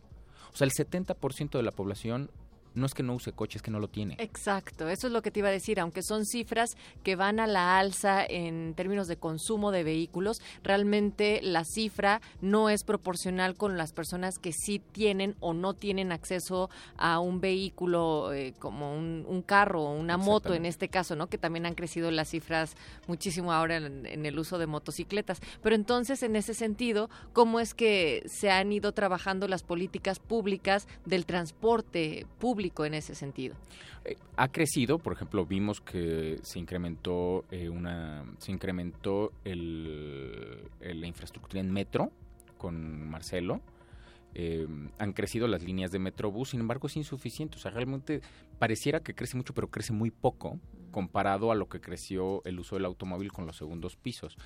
Ahora, saliéndome un poco de la parte de los números Ajá. grueso, en fin, De la numeralia. de los coches, en fin, lo que crece y que de repente es difícil de poder cuantificar, o sea, de, de- de tenerlo en números, es el estrés. El estrés que se maneja allá en la Ciudad de México es elevado y la violencia, por lo tanto, a- cuando hablamos incluso de temas de género, de, de la violencia en la ciudad, se incrementa la violencia porque, porque el estrés de la, de la saturación por automóviles que también bloquean el paso de un microbús y entonces tienes un 60% de desperdicio de tiempo por, por tránsito lento, genera una ciudad estresada, una ciudad violenta, y si tú le preguntas a alguien que ya lleva muchos años viviendo en la Ciudad de México, te puede decir que la ciudad se ha convertido en un ambiente un poco más denso, un poco más violento, que eso es muy difícil, digo, seguramente habrá sociólogos o expertos en el tema que se lo sabrán medir, pero a veces es difícil tener un número, o sea, contar coches está un poco más fácil, pero poder medir este incremento en la violencia es un poco complicado, es un tema un poco más social, pero también es algo que, que deberíamos de tomar en cuenta. Y la tendencia mundial es eh, reducir el uso del automóvil. Ojo, no prohibirlo, porque de pronto a los que estamos en esta parte de promover la bicicleta, que tiene todas las ventajas del mundo. Todas. Este, es como el nopal. Todos sí. los días le encontramos una nueva Una propiedad. nueva propiedad. Pero Ahora sería la cúrcuma y el jengibre es- también. Exacto, y como fue la linaza. Ajá. este, eh, el- la política a nivel internacional es eh, disminuir el uso del automóvil. No prohibirlo, no, es un asunto a bolchevique de, que desaparezcan los automóviles, pero sí promover eh, trayectos cortos, el casi la mitad de los, de los trayectos en automóvil privado eh, o personal, digamos, son muy cortos. Se podrían hacer en transporte público, se podrían hacer en bicicleta, se podrían hacer algunos hasta caminando, pero no hay las condiciones, no hay las banquetas. Si tú vives de un lado del circuito interior y quieres pasar del otro, es, es a veces peligroso no solo porque te puedan atropellar, te puedan robar, te puedan ofender, pues, ¿no? Eh, es hostil la ciudad para el peatón, para el ciclista. Entonces necesitamos generar infraestructura ciclista, infraestructura peatonal, transporte público, para que entonces los que estamos aquí en esta cabina digamos, oye, yo me voy a ir caminando aquí a dos kilómetros, que digamos podría estar sencillo, pero hay una calle con una banqueta suficiente, iluminada, este, o hay una ciclovía en donde me siento seguro. A veces uno que es un poco más aventado, eh, no lo ves así, pero el, el, ciclista promedio o el que quiere empezar a usar la bici siente un ambiente hostil para la bicicleta. Por supuesto. Eh, Rogelio, vamos a irnos con un poco de música, vamos a continuar con esta conversación. Rogelio García Morapinto, nos vamos a ir eh, con, precisamente fuera del aire, eh, nos comentaba Rogelio, porque además tienes un repertorio musical dedicado a las bicicletas bastante interesante y amplio. Hablábamos del sinaloense David Aguilar, un cantautor bastante joven además, que hace esto que es la cumbia de las bicicletas. Estamos en el modernísimo platicando de movilidad urbana aquí en modulada de Radio UNAM. El modernísimo.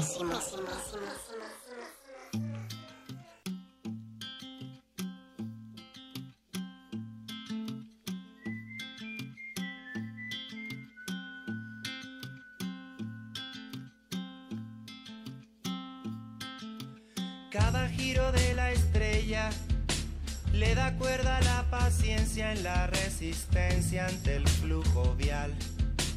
Tal vez lo más progresista pueda ser lo más sencillo, cual dos tobillos sobre pedal. Cuando la ciudad va llena, una noble maquinaria en la vida diaria podrá ayudar. Y es un cuadro equilibrado que se echa a andar tan solo con los alveolos al respirar. Te hallaré pedalear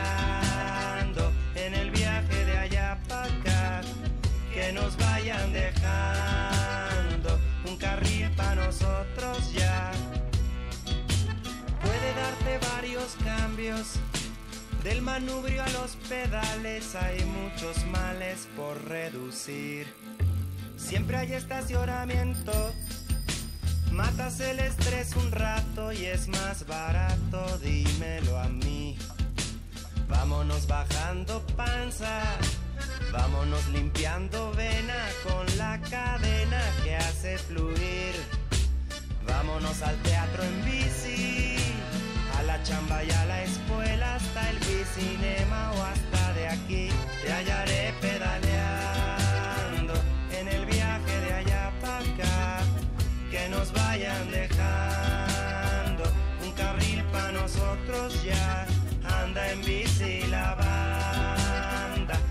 tiene qué sé yo, cada vez más demanda, porque es mágica, poco no.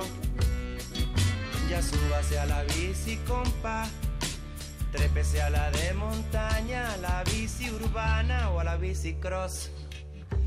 Lléguele a la bicicleta, ya de menos a la eléctrica o a la estática, ya no hay tos. Llegaré pedalear en el viaje de allá para acá, que nos vayan dejando un carril para nosotros ya, anda en bici la banda, porque tiene su qué sé yo, cada vez más demanda, porque es mágica, poco no, cumbia para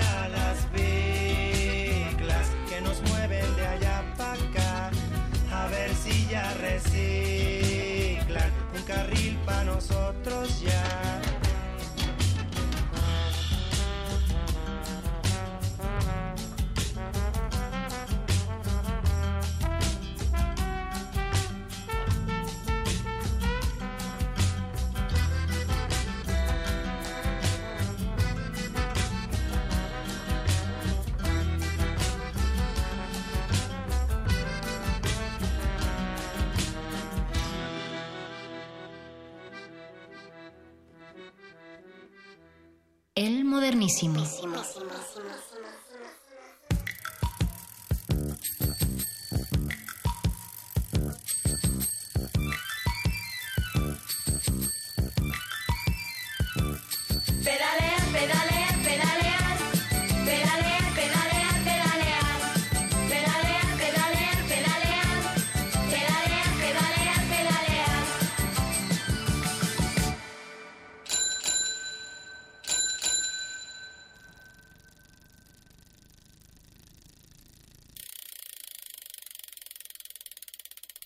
Lo que escucharon aquí en el modernísimo fue a Parchís con la bici. A muchos les llegó el recuerdo de la infancia.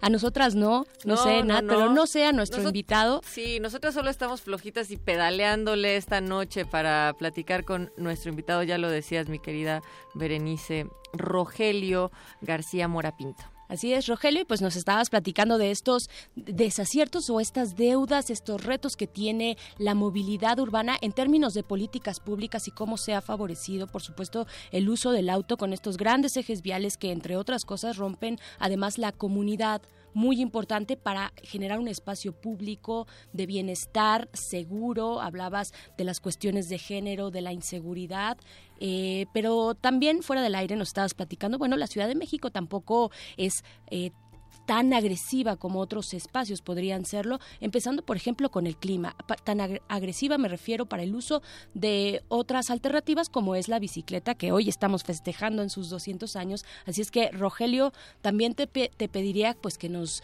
dieras ya esa ruta, tú cómo ves esta parte de las tendencias en general en el mundo y también aplicables a la Ciudad de México en términos de movilidad. Pues mira, yo lo que te podría decir es eh, el caos eh, vial que estamos viviendo ahorita, de alguna manera eh, va a forzar a las políticas públicas en general a empezarle a apostar más al transporte público. Eso es lo que está pasando en todas partes, ¿no? En, en las ciudades más grandes, en Tokio han tumbado, este, han tumbado estos segundos pisos o estos pasos a desnivel, lo que luego le llamamos los pasos, este, antipeatonales. Eh, entonces va a tener que tomar su, su rumbo como el agua, va a empezar a tomar un rumbo eh, hacia el transporte público, hacia la peatonalidad de las ciudades, por ejemplo, en esta zona de reforma en donde eh, empiezan a construir grandes rascacielos, pues no le puedes apostar al coche. Entonces, la ciudad, el gobierno federal y los gobiernos locales le van a empezar a apostar a la peatonalidad, a la bicicleta, al transporte público para pues para poderle dar solución al caos. Porque finalmente vas- es ya una demanda eh, ciudadana. Pero aquí viene un punto muy importante que a mí me da como esperanza. Lo que yo estoy viendo es que lo que le llamamos la clase media es la que se está empezando a subir a la bicicleta. Es la que está empezando a dejar el coche. Eh, el coche como símbolo de estatus empieza un poco a mermar. Y ese para mí es como una esperanza, es como ver un- Definitivamente, un rayito. Un rayito de esperanza. Eh, ¿Por qué? Porque fue el reto más difícil. Cuando empezaron los automóviles compactos eh, y económicos, el Volkswagen, el Datsun, eh, el- la bicicleta se convirtió en, en la alternativa pobre, ¿no? Y, el, y tener automóvil era un símbolo de estatus. Eh, ahorita si tú te fijas ya eso empieza a despejarse porque porque no es viable. Entonces ya ves a muchas personas que tienen automóvil pero no lo usan y usan la bicicleta o tienden a veces a usar taxi porque ya ven en el automóvil un estrés, un no llegar, un 56% de tiempo extra y de algún modo ya no es este práctico. O sea, ya no sabes si vas a llegar a tus citas, ya no sabes si vas a llegar a tu trabajo en coche, porque te pueden desviar, porque puede- tu incremento puede ser de una hora en el trayecto y entonces empiezas a buscar alternativas. Eso es a mí lo que me da esperanza y sí veo un poco en algunas políticas de movilidad en los estados, en, el- en la Ciudad de México también, a tratar de abrir espacios de movilidad que no sean el coche. Por ejemplo, los sistemas de préstamo de bicicletas públicas, si te fijas, ya empieza a ver en Puebla, en Aguascalientes, o en todas partes empiezan a abrir ya proyectos de eh, lo que le llamamos ecobici, pero es un sistema de bicicletas públicas. El, el, sistema de transporte ya lo empiezan un poco a modernizar en el sentido no de que sea, mm, eh, ¿cómo te puedo decir?, de última generación, sino que sea eficiente para mover a las personas, ¿no? Entonces los trenes suburbanos, los como metrobuses, que empieza a haber proyectos ya en varias partes del país, a mí me da esperanza, o sea, veo que sí hay una preocupación, si quieres, política, muchas veces, ¿no? Yo solucioné un problema, soy el alcalde, soy el gobernador. Y aquel que solucionar el problema de la movilidad, por ejemplo, en la Ciudad de México o en otros lugares, ciudades de la República, eh, será, eh, tendrá una buena proyección, digamos. Exacto. Ahora, la queja, o sea, va a ser constante. O sea, si tú escuchas a Chava Flores un sábado Distrito Federal, te das cuenta de que el problema del tránsito es el mismo que en los 50. O sea, no había dónde estacionarse, esto parece un hormiguero. O sea, el problema de mucha gente moviéndose en un espacio pequeño, o sea, saturado, eh, te va a generar horas pico. De eso no nos vamos a salvar.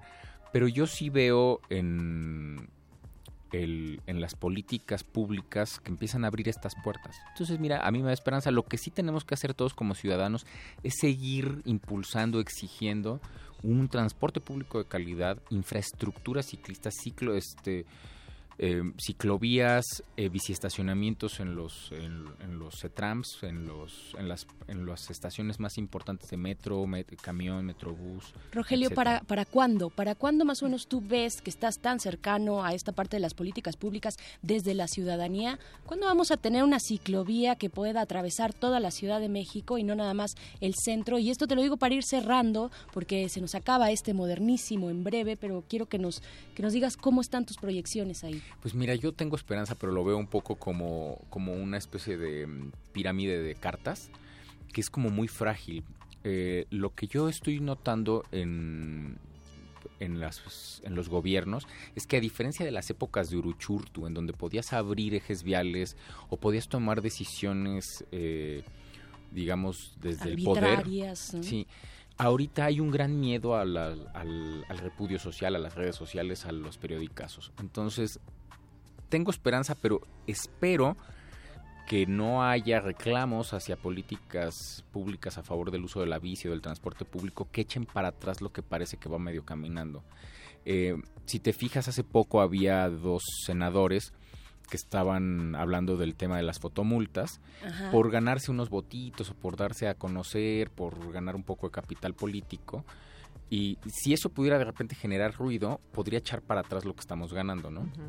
Eh, espero yo que esto no funcione, o sea, este, este tipo de, de manifestaciones eh, retrogradas, por llamarle de algún modo, eh, y que nos tumben o nos vayan poniendo obstáculos en el camino hacia una movilidad sustentable. Visiones autocentristas también. Sí, exacto, pero en serio, ojalá que el miedo a los políticos no les llegue a los funcionarios. Para, para cerrar ya esto, ahora sí, eh, nos despedimos casi del modernísimo, pero ¿por qué subirse a la bici? ¿Por qué andar en dos ruedas? Tú que eres un romántico, además de las bicis antiguas, coleccionistas, has tenido exposiciones aquí en la Ciudad de México y en otros lugares también de tu gran colección de eh, bicis antiguas. ¿Por qué subirse a las dos ruedas? Mira, de todos los inventos que se han... Eh, que aparecen en los libros para moverse, digamos, este más fácilmente desde la búsqueda esta del, movimiento eterno. El único invento que pegó con, esta libertad, eh, con esta extensión de tu cuerpo es la bicicleta. Y vivir esa experiencia, eh, está comprobado, te genera un poco de felicidad, te genera un, un eh, una comunicación con tu cuerpo muy especial, es, es, el dominio del equilibrio, de tu fuerza, eh, de sentirte un poco mejor físicamente, porque haces un pequeño ejercicio y muchos dicen que incluso llegas a estar como en una especie de trance cuando vas de un punto a otro, te vas olvidando, vas pensando, vas como meditando y cuando llegas llegas un poco más feliz. Eh, yo los invito a usar la bicicleta porque sí creo que es un vehículo que te aporta a veces un poquito más que caminar y un poquito más que ir a hacer ejercicio en gimnasio. Eh, y si tú encuentras en tu vida cotidiana la bicicleta como tu medio de transporte, eh, vas a encontrar un poco más de felicidad y un poco más de comunicación en tu entorno social. Parece que estoy vendiendo algo religioso, pero en serio los invito a que lo vivan. Y, yo sí veo en la Ciudad de México un ambiente propicio, incluso en el clima, en, digamos en la en la no en los cambios de nivel suficientes para poderse mover a gusto en bicicleta. Las calles pequeñas son muy a gusto para andar en bicicleta. Definitivamente. Rogelio García Mora Pinto, arquitecto, eh, restaurador, pero sobre todo amante de las bicicletas y de esa libertad y esa alegría que nos da montarnos en dos ruedas. Yo te agradezco mucho por esta plática con nosotros aquí en el Modernísimo. Natalia Luna, muchas gracias también. Muchas gracias, Vera. A mí nada más finalmente me gustaría también recomendarles que eh, vean la muestra Todo lo que somos, radiografía ciclista de México del artista Gisela Ochoa, porque presenta elementos de los diferentes tipos de ciclistas para conocerlos e identificarlos de las diversas comunidades dentro de la muestra fotográfica. Y ahí está también, por supuesto, Rogelio García Morapinto con sus elementos identitarios que componen al ciclista que es y al amante de lo antiguo. Así es, eh, Natalia Luna, muchas gracias a la producción, gracias a ustedes, sobre todo por habernos escuchado en este modernísimo. Les invitamos y reiteramos esa invitación a sumarse al Foro Mundial de la Bicicleta. Súbanse, siéntanse alegres, sientan esa libertad del pedaleo. Nosotras nos vamos ya porque a continuación viene el muerde lenguas también eh, con literatura y galletas, pero antes un corte informativo. Muchas gracias.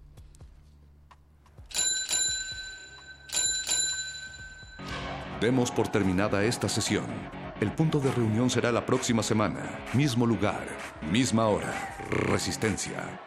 Descanse.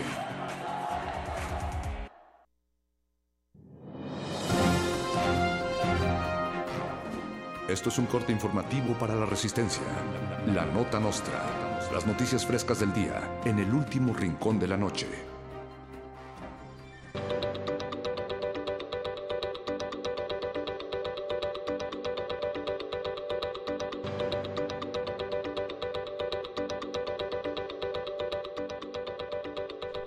La Procuraduría General de la República anunció que dará carpetazo al caso Duarte para enfocarse en la captura de Luis Miguel. El titular de la dependencia, Raúl Cervantes, dijo que los tiempos electorales siempre son un buen pretexto para capturar criminales que ponen en riesgo la seguridad de la nación, como es el caso del cantante Luis Miguel, quien se encuentra prófugo luego de que un juez ordenara su detención por una demanda. Cervantes dijo que no descansarán hasta que se haga justicia y remató cantando un fragmento de Entrégate, mi prisionero. Tras el éxito de las vacaciones de Semana Santa y de la Pasión de Cristo en Iztapalapa, la delegación anunció que filmarán una película llamada La Pasión de Iztapalapa. La película protagonizada por el Buki en el papel de Cristo y Marta Higareda como María Magdalena será un musical a la altura de La La Land, en donde Jesús bailará el pasito perrón.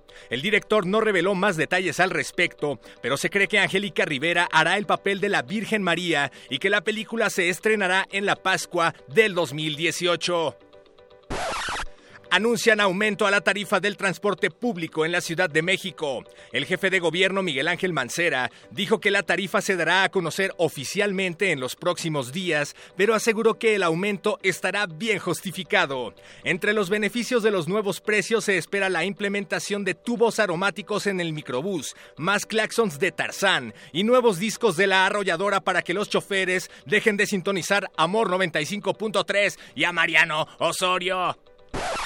Tras declarar ante medios de comunicación que ningún Chile no se embona, Peña Nieto anunció que Javier Duarte volverá a tomar su puesto como gobernador de Veracruz.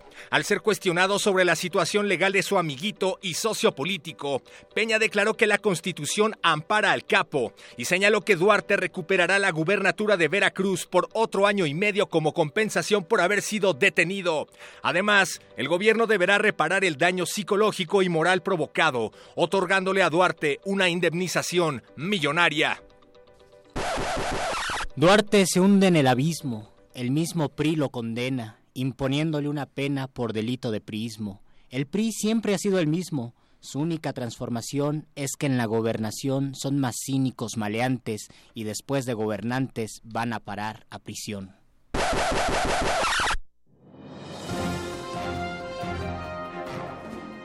Esto fue un corte informativo para la Resistencia. La Nota Nostra. Se nos hizo tarde, pero seguro.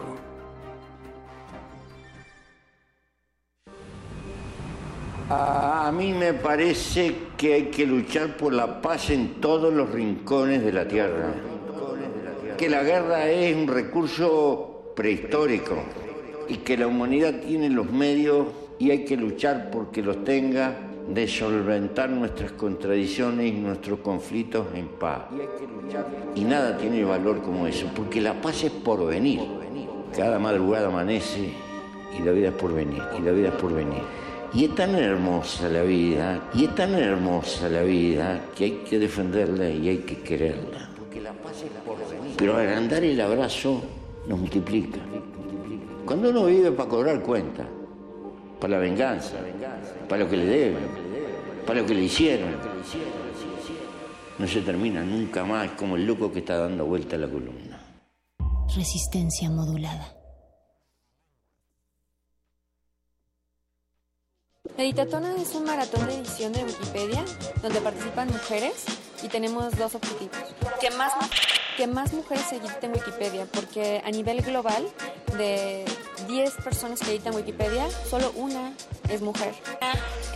Y por otra, también queremos que más información sobre las aportaciones de las mujeres esté en la Wikipedia, porque por ejemplo, del total de biografías que existen en Wikipedia, solo el 16%, solo el 16 son sobre mujeres.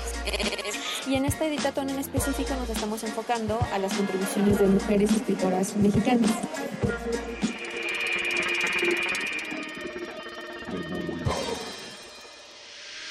Somos unos preguntones alegres e insatisfechos, que en la radio damos hechos y más interrogaciones.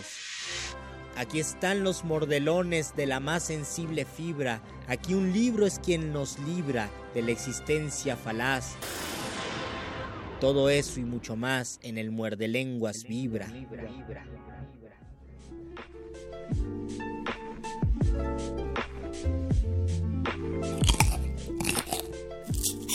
Muerde lenguas. Muerde lenguas. Muerde lenguas. Oscuramente, libros, láminas, llaves, siguen mi suerte. Algo me han dicho la tarde y la montaña. Ya lo he perdido. La vasta noche no es ahora otra cosa que una fragancia.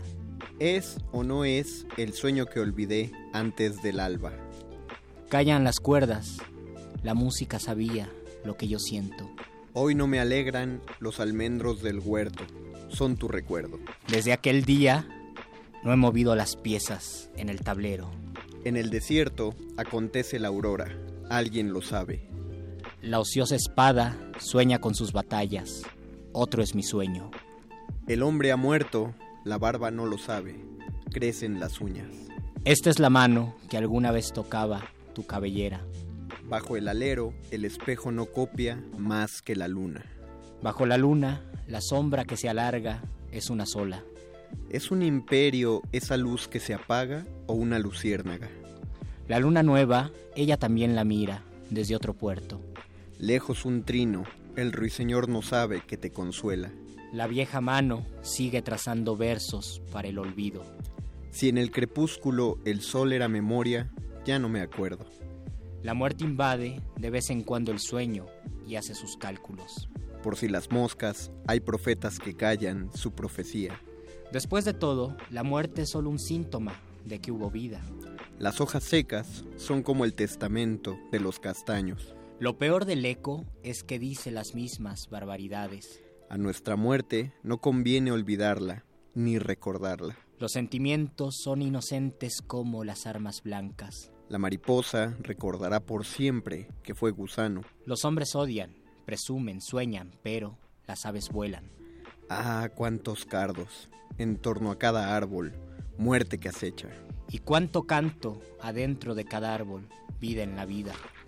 Ranas, chicharras, queltehues y zorzales, ¿para qué radios? Cielo nocturno, tintero derramándose en las cabezas. Leve llovizna de 17 sílabas más un relámpago.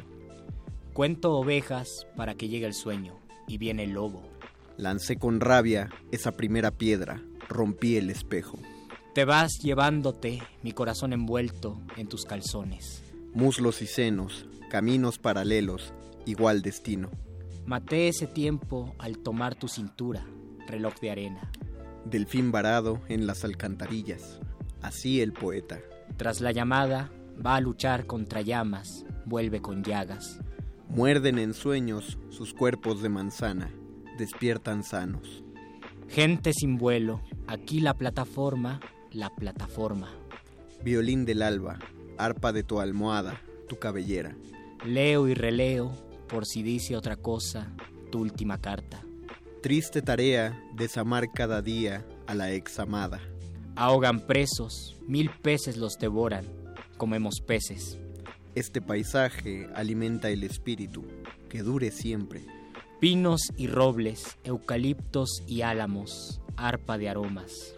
Embelleciendo montañas de basura, un gato angora. ¡Qué resistencia! La lengua está mordida 300 veces. Lengua mordida, 300 emisiones. Sangran palabras. La lejanía se apaga al encender el muerde lenguas.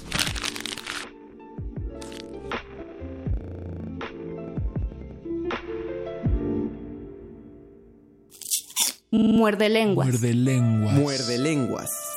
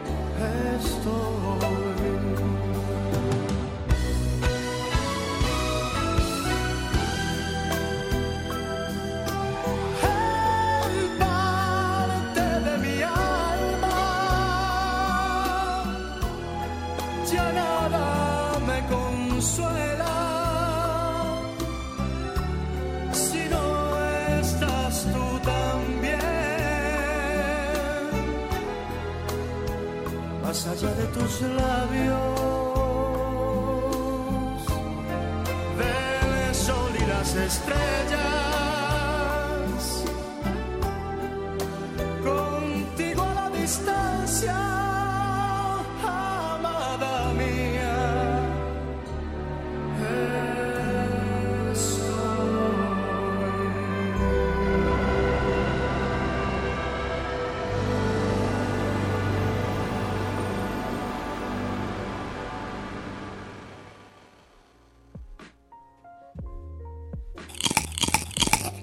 Muerde, muerde, muerde. Muerde lenguas. Muerde lenguas. Este es el muerde lenguas número 300, 300 veces de mordernos la lengua, de equivocarnos, de atropellarnos, de recomendar libros, de comer galletas, verduras y gorditas. Y esta es la voz de Luis Flores del Mal. Y esta es la voz del Mago Conde que lamenta que en nuestra emisión 300 hayamos perdido todos nuestros muerde escuchas porque escucharon a Luis Miguel y seguramente le cambiaron a la que buena. Y en este, y en este momento no sé por qué sucedió. Eh, habíamos puesto otra canción, pero me parece que sucedió porque es el Día Internacional de Luises, según me, me dijo una radio escucha Fátima Narváez, dice que es el Día de los Luises. Yo le creo. Entonces, pues si es el Día de los Luises, todo nuestro apoyo para que a Luismi no lo metan a la cárcel. Algunos No, no, no, piensan no, que es un asunto de El gordofobia. to- todo el 50% de nuestro apoyo. Bueno, todo el 50% de... Pero ¿qué 50% de apoyo? Eh, para que a Luismi no lo metan a la cárcel y ya que es el... El santo, el Día de los Luises, deberíamos leer poemas de Luis Cernuda, de Luis de Góngora. Ah, yo creí que de Luis Miguel. De Luis Miguel no, porque solo es cantautor, pero si tiene algún poema que nos lo mande.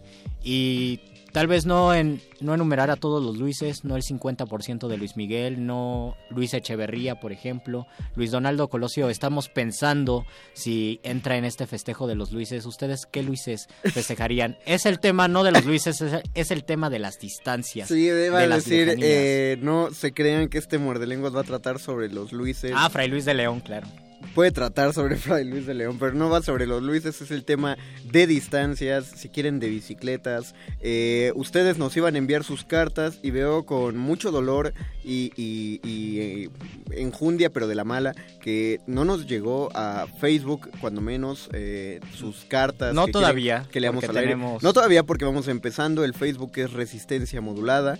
No las manden por Twitter porque no caben en Twitter. Pero mándenlas al Facebook Resistencia, al Twitter arroba modulada no, y pero al, escríbanos. y al WhatsApp el 5547769081 5547769081 es el WhatsApp y por favor escríbanos en el WhatsApp porque este sí lo tenemos a la mano, podemos recibir sus cartas, pueden ser cartas que las escriban en- directamente en Mira, el alguien, celular. alguien ya escribió en el WhatsApp 5547769081 nos escribe Resistol 850 oigan, pero sí hagan un programa de Luises. Oh, qué maravilla. Deberíamos pensarlo para el... ¿Cuándo cumples años, Luis? El 14 de septiembre, que es el día del locutor.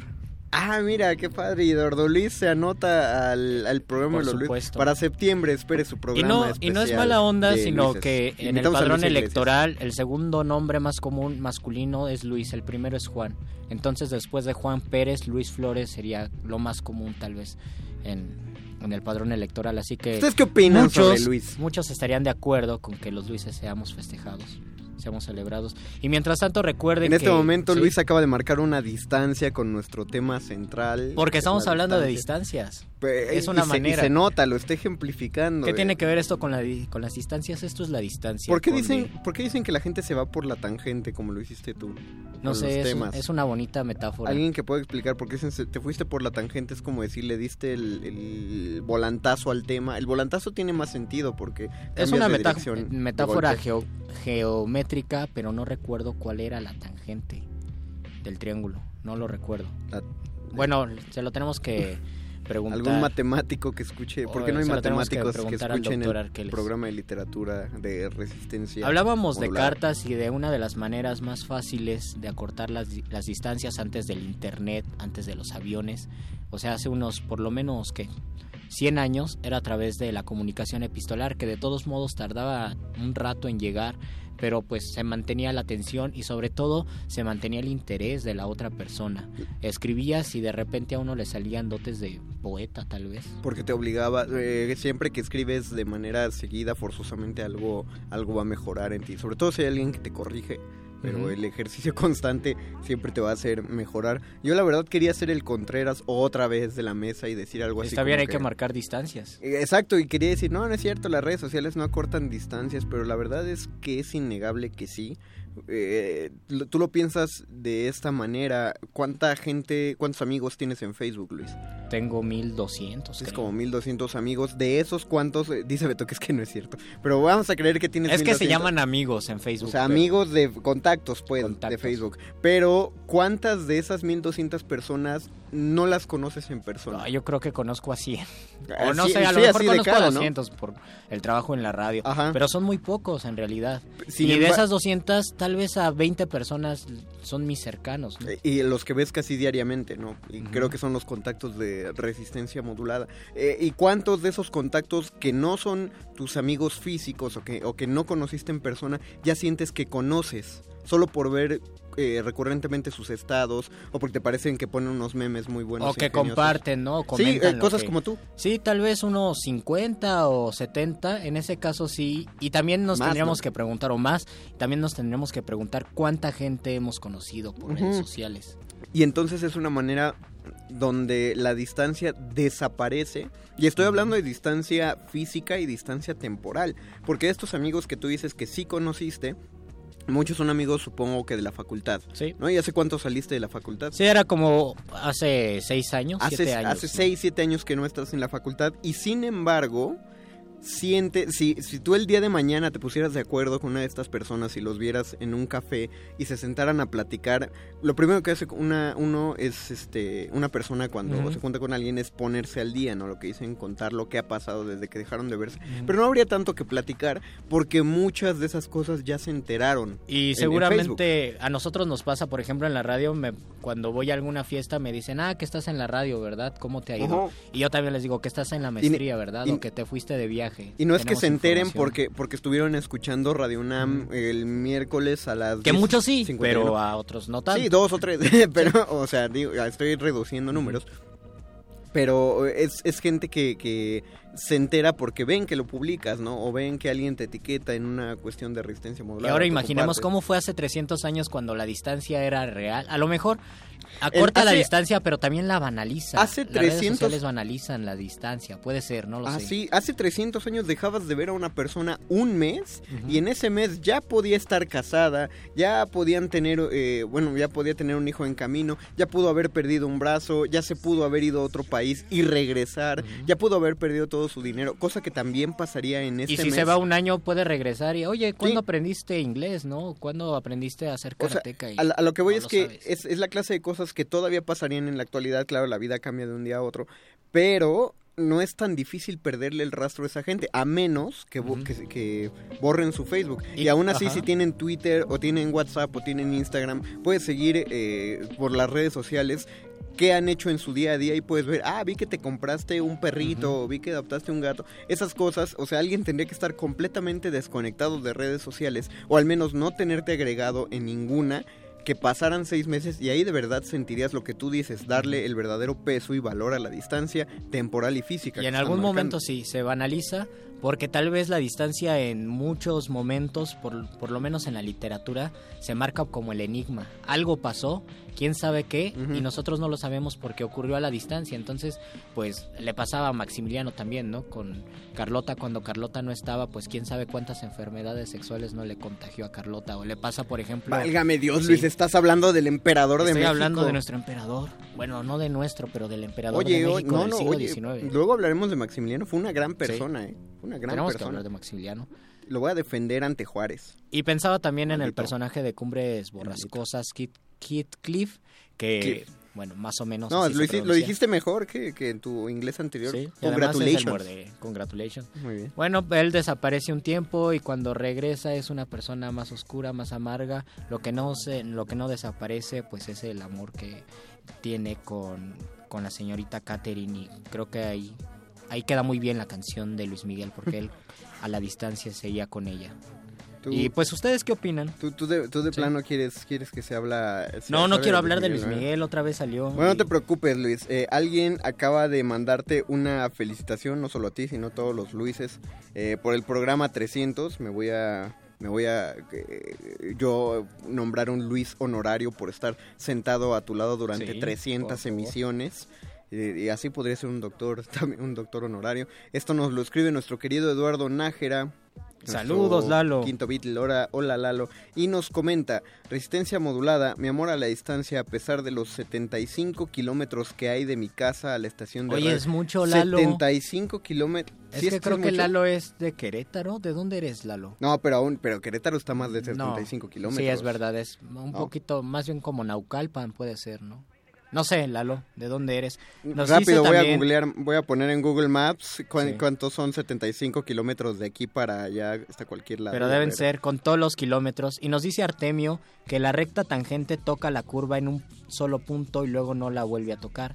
Si consideramos todos los puntos que tiene la curva, la tangente solo la toca una sola vez y nunca más lo vuelve a hacer. Saludos desde Morelia. Ah, órale. Saludos, Artemio. A ver, mira, voy a escribir Morelia. Te vas por la en- tangente es porque no tocaste el punto. Más bien lo No, tocaste lo una vez. tocaste una vez y ya. fuiste. Ok, Morelia, Morelia está a 216 kilómetros. ¿eh? 210. No, entonces sí, 75 no Michoacán. es tanto. Y Oh, sí. Mientras ver. ustedes nos mandan sus cartas Déjame ver a dónde está Querétaro. yo quiero yo quiero compartirles una carta hermosa que escribió eh, Don Quijote y luego la recreación de Sancho Panza, que es una de las partes más divertidas. Perdóname Luis, solo quiero Sí. puntualizar que Querétaro está a 168 Ciento- kilómetros está a la mitad. de la estación. Oye, qué maravilla es esta herramienta de Google Maps. Mándenme su ubicación, no exacta, pero vamos a calcular a cuántos kilómetros están. Mándenla al 5547769081 5547769081 en lo que WhatsApp. en lo que Luisito lee esta carta que nos repite es, es de- Es para es para una radioescucha, Dulcinea del Toboso.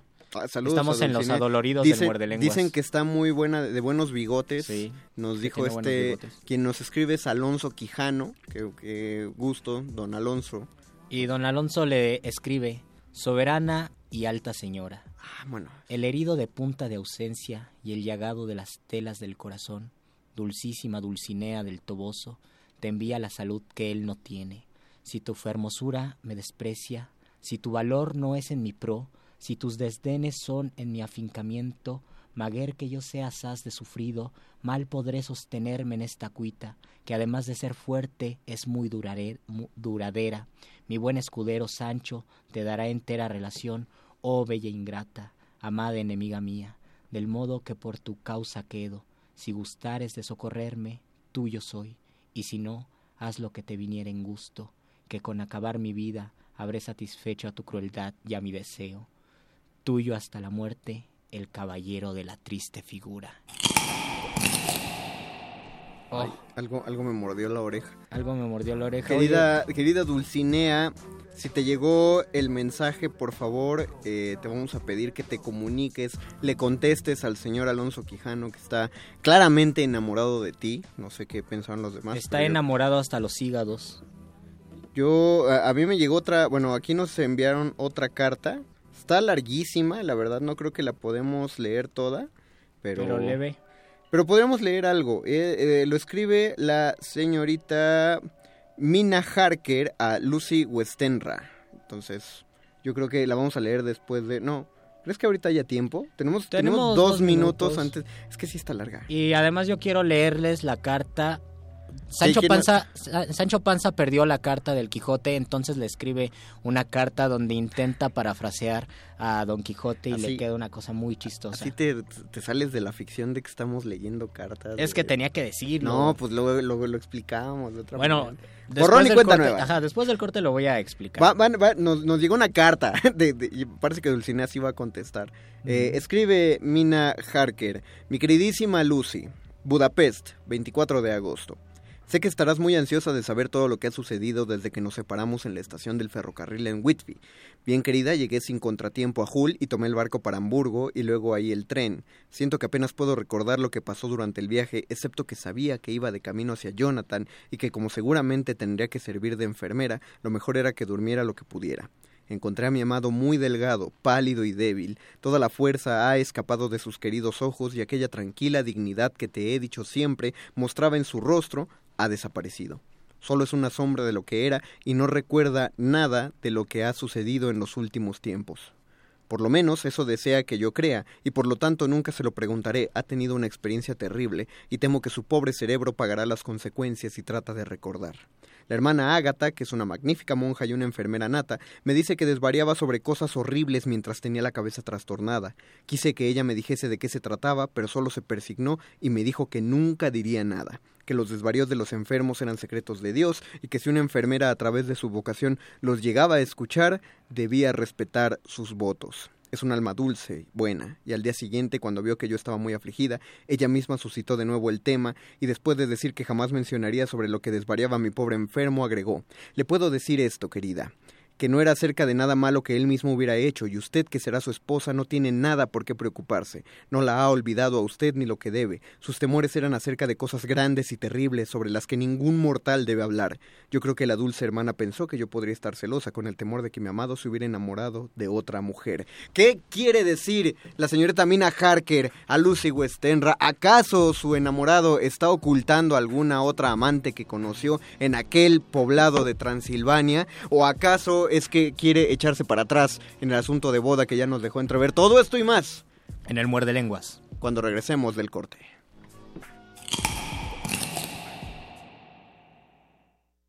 La radio resiste.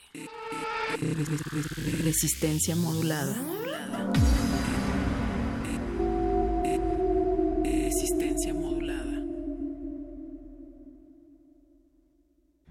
Ballets de todos los tiempos. Música medieval, barroca, moderna. Los sonidos que hacen mover al cuerpo en un solo programa. Diáspora de la danza, lunes a viernes a las 6.40 de la mañana y su retransmisión a las 3 de la tarde. Por el 96.1 de FM.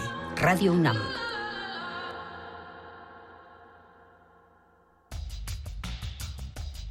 Llega a México la exposición Tres siglos de grabado de la Galería Nacional de Arte de Washington, en la que se exhiben 144 obras de artistas como Jackson Pollock, Andy Warhol, Roy Lichtenstein, José Clemente Orozco y Diego Rivera, entre otros. La muestra puede visitarse en el antiguo Colegio de San Ildefonso, en la calle de Justo Sierra número 16, Centro Histórico de la Ciudad de México.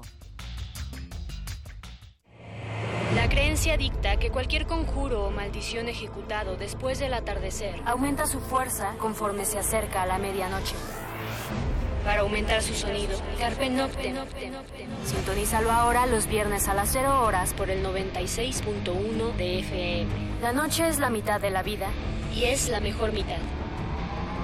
Radio 1.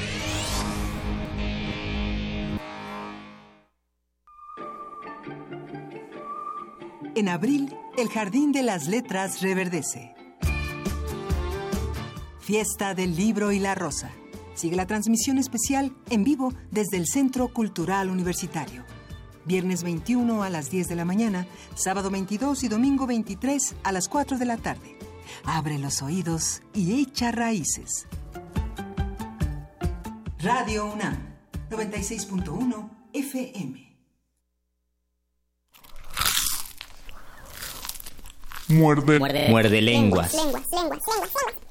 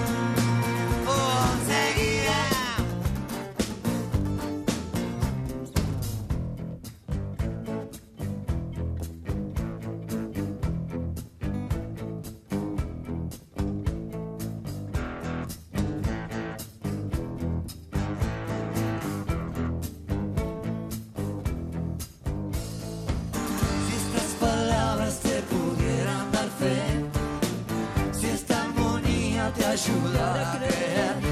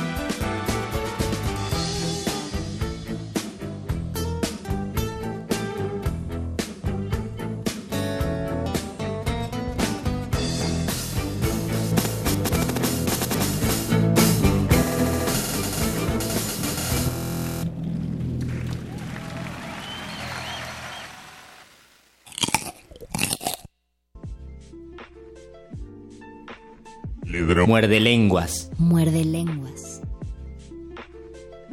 Estamos en Muerde Lenguas, el programa 300 de literatura, gorditas y distancias. Y bicicletas Y también. bicicletas ¿por- y por qué cartas no? nostálgicas. Tenemos ya un comentario en redes sociales. Recuerden, recibimos sus, sus bellas pláticas sobre la distancia en Facebook Resistencia Modulada. Twitter, arroba R modulada. Y tenemos un número de WhatsApp 55 47 76 90 81. 47769081. Pídanos que se los repitamos para que los escriban con calma. Víctor Uribe ya nos escribió y dijo, ¿Qué dice? literalmente irse por la tangente es no entrar al círculo. Ah, mira, es igual de puntual que la otra definición que nos enviaron. Exacto. Ya me queda mucho más claro por qué irse por la tangente.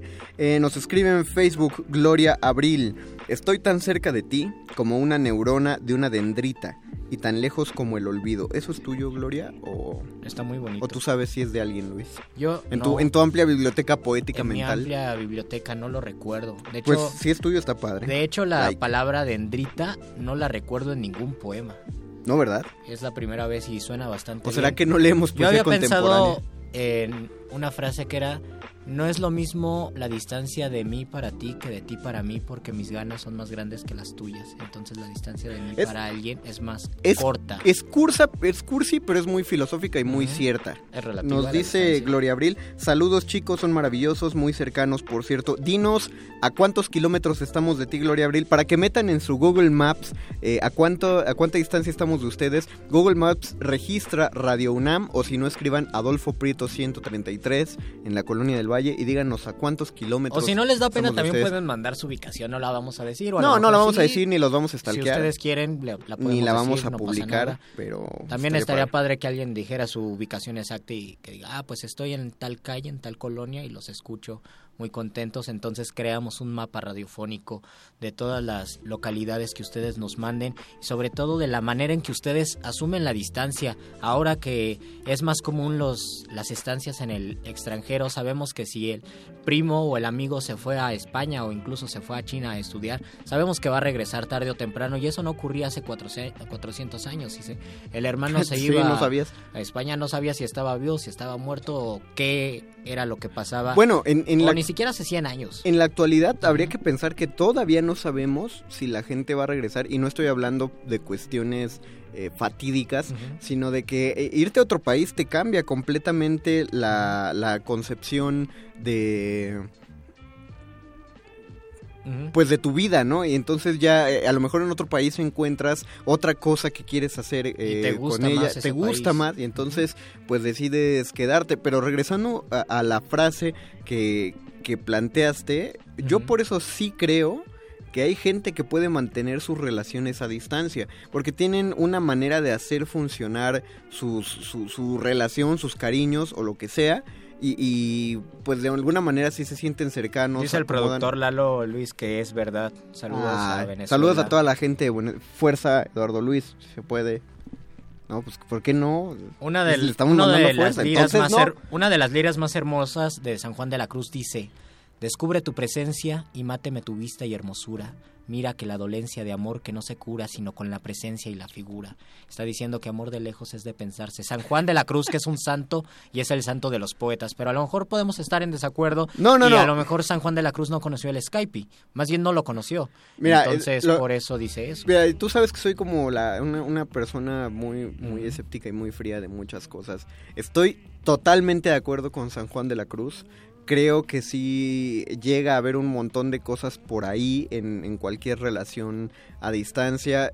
No, no puedes pensar que una persona que está a 3.000 kilómetros de ti no va a voltear a ver a otra persona bueno, con sí. deseo. 3.000 kilómetros creo que no es. Sí, no, algo sí hay un real. país a 3.000 kilómetros. Mil kilómetros es de aquí a China, entonces no. Ah, no me digas. más, creo. Bueno, Tenemos alguien que, se fue a la Universidad de la Luna, entonces no, du- no dudo que, que alguien pues le va a coquetear a otra persona o van a tener algún encuentro, algo, algo de lo que nunca nos vamos a Además, enterar. No además dudo. uno de los pensadores maravillosos de la Arabia andaluza, del siglo de oro árabe español, Ibn, Ibn Hassam de Córdoba, decía que no existe mayor distancia, la única distancia sería de 24 horas máximo, porque si uno, o sería más bien de 12, porque si uno está del otro lado del mundo, el mismo sol que te toca a las 12 del día, a las después de 12 horas va a, ta- va a tocar a esa persona. Ah. Entonces la distancia mayor no es de kilómetros, sino es de tiempo y son 24 horas. Nadie puede estar tan lejos que no se pueda cumplir esa distancia en un día y es algo muy bonito. Es como la película de Eugenio Derbez. ¿Cuál película? Bajo la misma Ah, luna. Claro. Qué bonito, Luis. lo has Tenemos que mirar la luna y es como el poema del nocturno alterno de Tablada donde dice que y sin embargo en Bogotá y en Nueva York es la misma luna. Nos acaban de enviar otra carta. ¿Tú tienes algo que leer? Porque te Tengo veo- tenemos muchísimas muchísimos mensajes Ah, en WhatsApp. léelos todos, léelos todos. Y nos ¿no? han pasado la ubicación. Ah, perfecto. ¿Qué Amigos, dice? hay una pieza ¿Pero musical quién es, de quién es, José quién? José. ¿Quién Ah, es? Es Di- 4759. Muy bien, hola 4759. Nos dice, hay una pieza musical de José José que se llama Tan cerca, tan lejos. Muy buenas, saludos. Ah, no, no me, y no me eh, acuerdo. bueno, él nos manda su ubicación, está en Cuautitlán, Izcalli. Y eso. Saludos a Cuautitlán. A ver, yo, yo, mientras tú sigues leyendo, yo voy a Y también, Google ajá. Mapear Cuautitlán Izcalli a ver Tan cerca, tan lejos. estamos. Ah, una vez un, un amigo de un amigo español me dijo que así eh, se llevaban entre portugueses o no se llevaban entre portugueses y españoles la frase era tan cerca, tan lejos. Es decir, sí somos amigos, somos países vecinos, pero tal vez algo que ocurre, ¿no? En cierta Bueno, España, tú no tienes a Estados Unidos Sí, pegado. por ejemplo. O sea, tienes cosas que agradecer. 29, kiló 29 kilómetros. 1845 nos dice, los escucho en Santa Marta, en Iztapalapa. Saludos a Iztapalapa. A ver, espérame, espérame, porque Cuautitlán está a 29 kilómetros. Uy, y, y nos mandan otra. dice, 30 kilómetros, sí, sí, sí. Y, y, ¿30 espérame. kilómetros? ¿Y es Santa Marta que Acatitla? Santa Marta, Iztapalapa. Sí, Acatitla, ¿no? Tendría que ser, está en Iztapalapa. Tenemos otro en Villacuapa. A 17 kilómetros. En Villacuapa. A ver, aguanta. Saludos desde Villacuapa, felicidades. Este es 3560, dice felicidades por sus 300 episodios.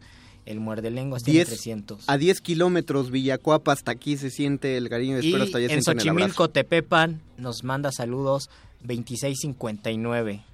A ver, Tepepan. Ah, también de ahí es Luisita Iglesias. Ajá, también de ahí. Y A nuestro- 15, a 15 kilómetros de nosotros. Oigan, y sí nos han llegado un montonal de ubicaciones. Felicidades Sí. por estos 300 programas. Hombre, sí Vamos nos por otros escuchan. 300. Sí, señor. Y él nos escucha en Avenida México, cerca de calle Uruguay, calle Perú, o sea, en no sé dónde. Porque Coyoacán, porque eso está a 3.4 kilómetros. Ah, cerquita. Pero Ah, no sé si Amor estoy de hablando- lejos es de resistencia, eso es verdad.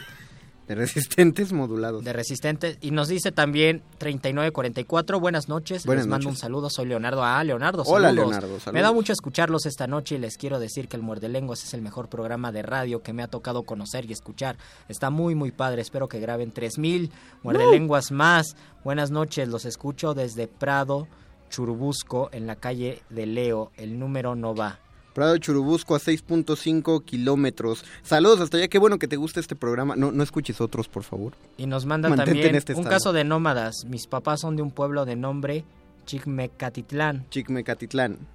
Y se fueron a vivir en Villahermosa, donde viven, y yo estoy radicando actualmente en Morelia. Mis tíos viven en Chicma, Chicatitlán. Discúlpame. Chicmecatitlán, a Ajá. 142 kilómetros de la estación.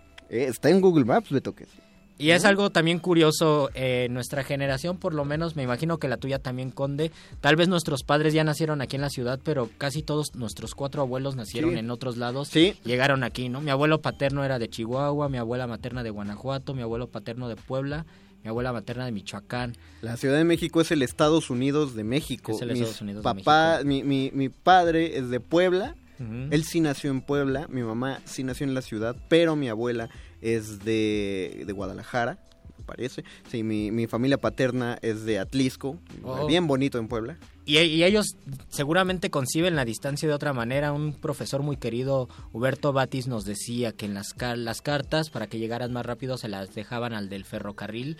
Entonces, ferrocarril, el ferrocarrilero llevaba un, un saco de cartas y las personas se quedaban a ver si les había llegado una correspondencia, Órale. sabía que iban a llegar más rápido que Correos de México. Imagínate dejarle la carta al de la combi para que se la lleve Eso a tu, muy a bien, tu ¿no? amada del metro Pantitlán. Oye, yo vivo en Patitlán y tú vives en Nezahualcóyotl. le se la das al operador del metro para Sí. que vaya a dejar la carta. Eh, estás Es una, es una de las cosas más, Eh, mira, más es- cursis que he hecho, la verdad. Yo ¿Qué? atrás de rectoría, en un, hay un rinconcito que yo le llamaba el rincón donde iba a llorar. Nunca lloré ahí, pero así le decía. Ahí dejaba una carta y, y me ponía de acuerdo con una, una muy querida persona. Ah, eso no es Y me cursi, Luis. dejaba también una carta, entonces era nuestro escondite para dejarnos cartitas. Más bien creo que de todo lo que has dicho es lo menos cursi Tal vez, que has- ¿verdad? y lo, lo más eh, Lo puramente romántico y, y- y padre e imitable. Que es, esa clase de juegos sí son bonitos, pero... Pero hablábamos de las distancias y hablábamos de las cartas. Eh, por ejemplo, mi, mi tío, mi tío Francisco, al que le mando saludos, cuando él estudiaba en filosofía y letras, él me comentaba que el camión, porque decía que había un camión, bueno, una serie de camiones, pero eran, había una vía directa, pues, para llegar desde Ciudad Nezahualcóyotl hasta la Facultad de Filosofía. Oye, eso es mucho. Eran tres horas. Mejor que el metro.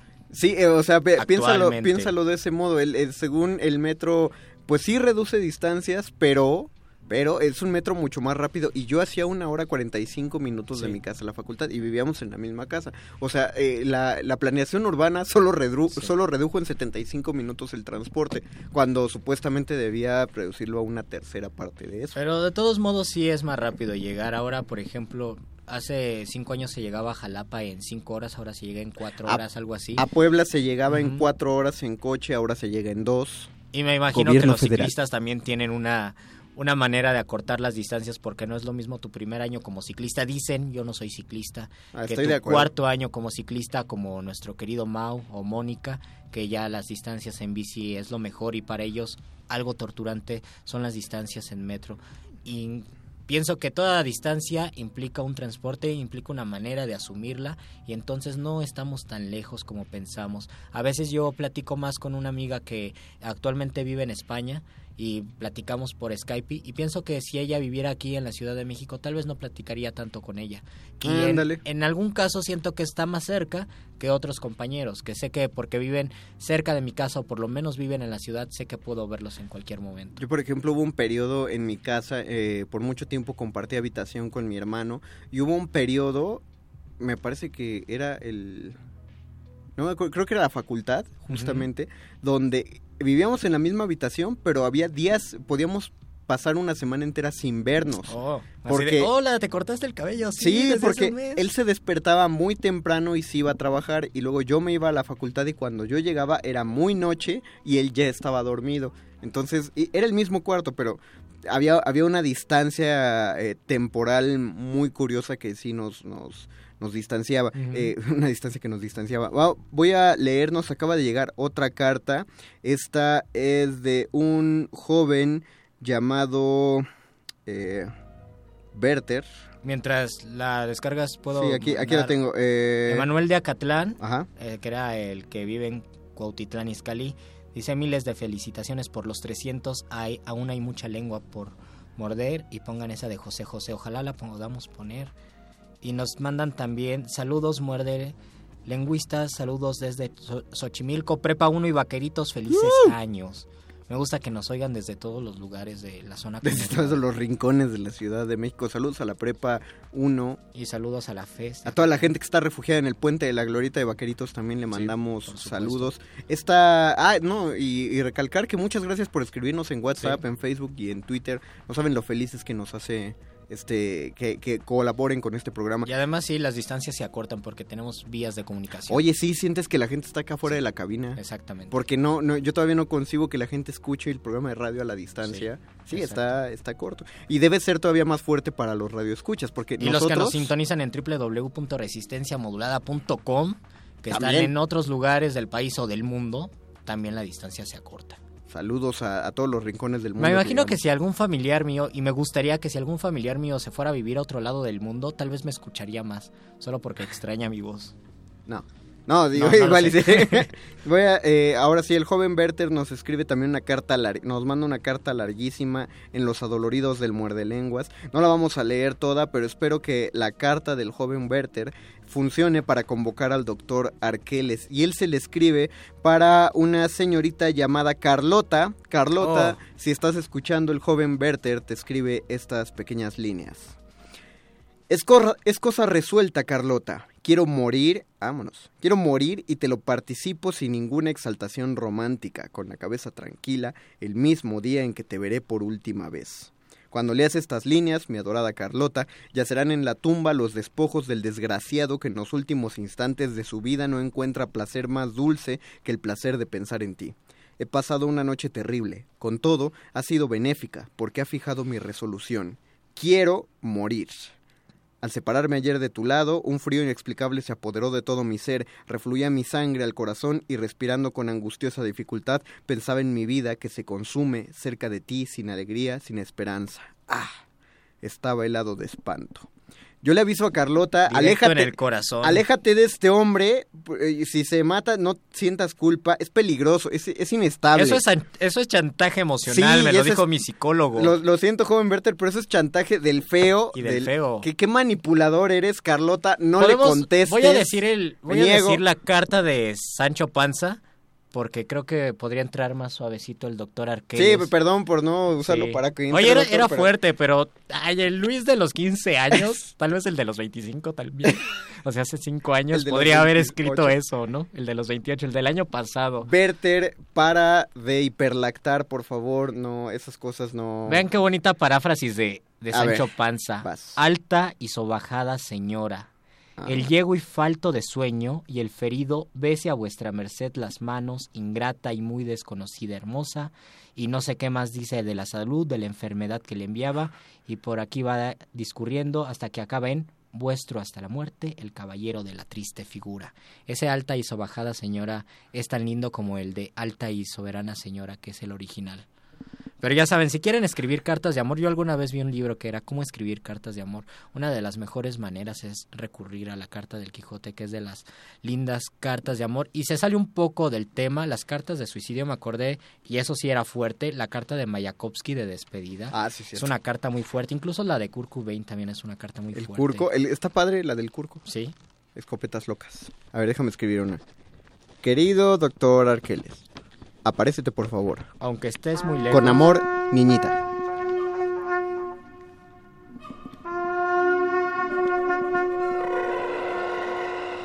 Es la hora de despejar las dudas, de destruir la ignorancia.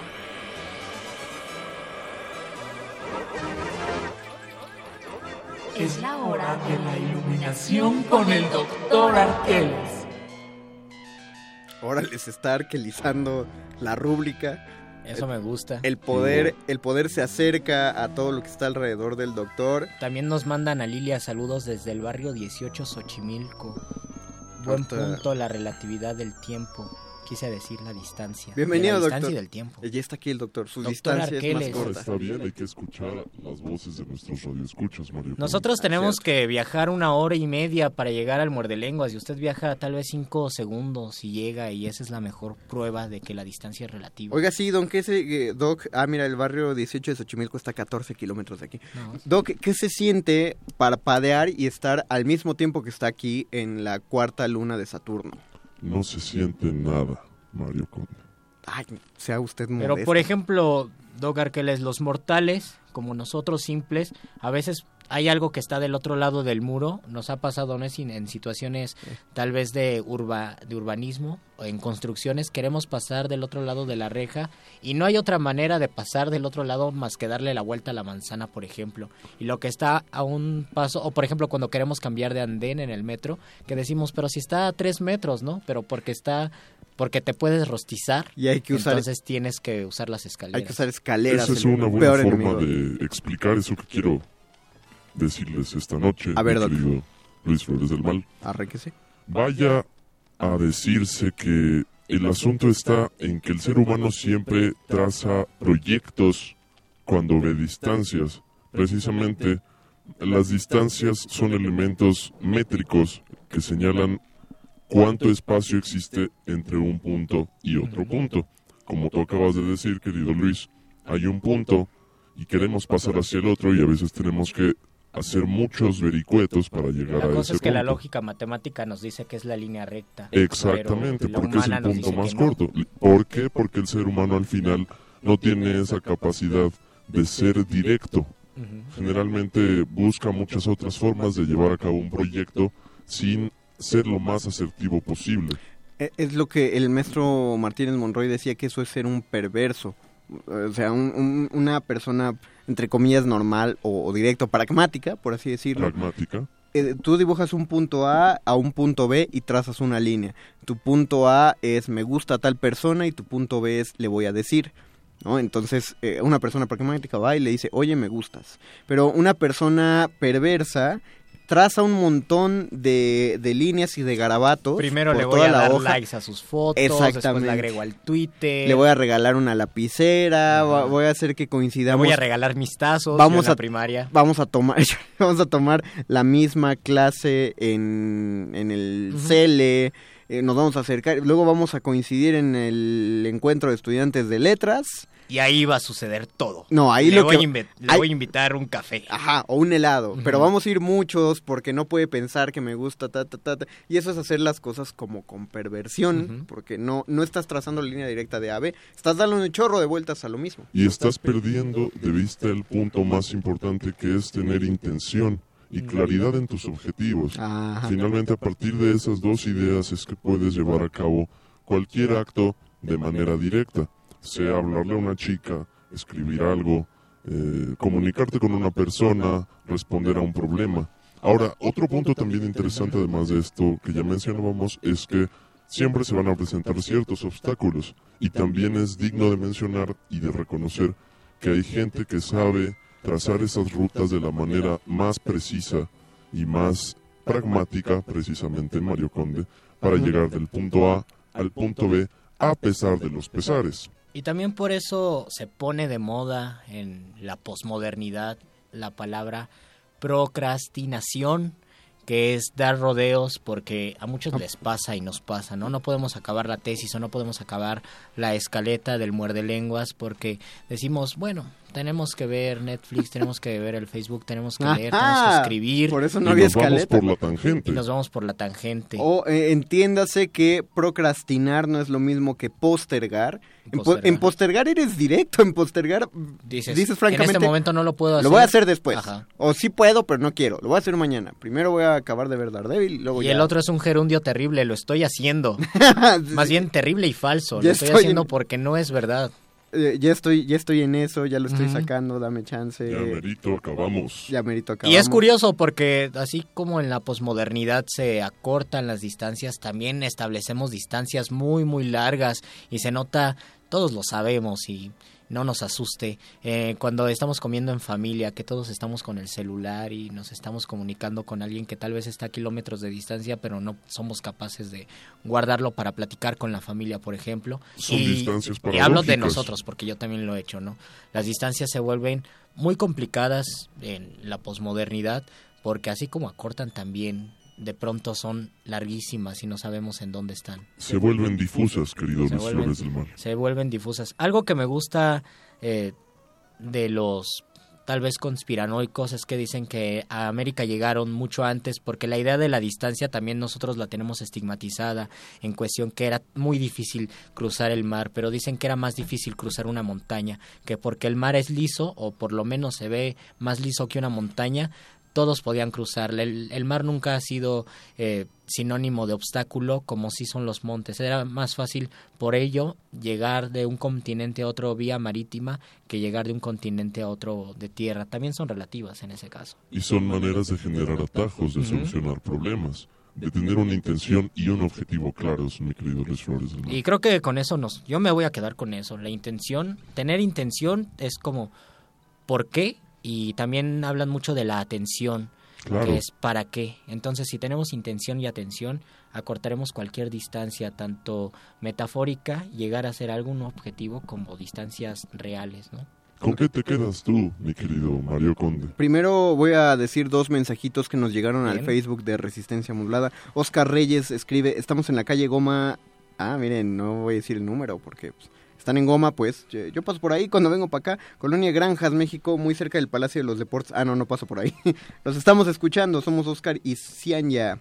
Cianya o Ciania. Cianya. Cianya y Oscar. Qué buena onda, muchas gracias por escribirnos. Nos escribe también Susana Cuevas Córdoba. Felicidades y larga vida a El Muerde Lenguas, mi 300. sección favorita por mucho de resistencia modulada. Ay, muchas gracias. Toma eso, cultivo de ejercicios. Deja, se lo enseño a Paquito de Pablo.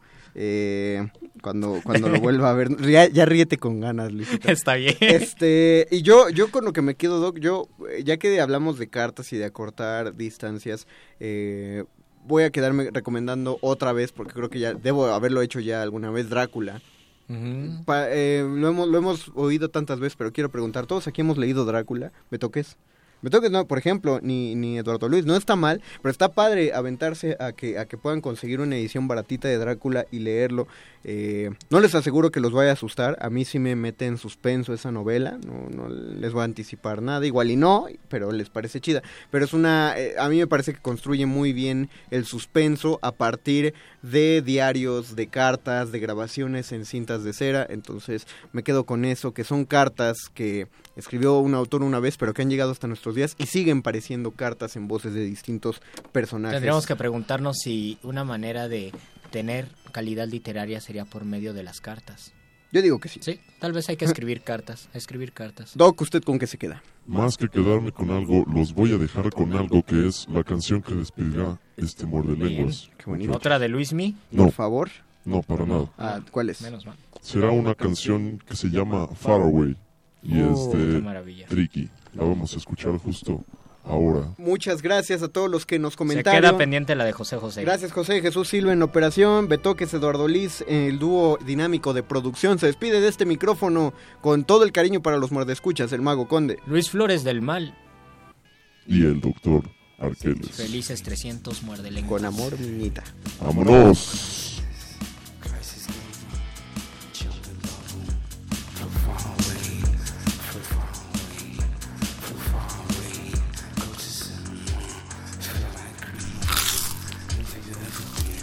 Muerde. Muerde, lenguas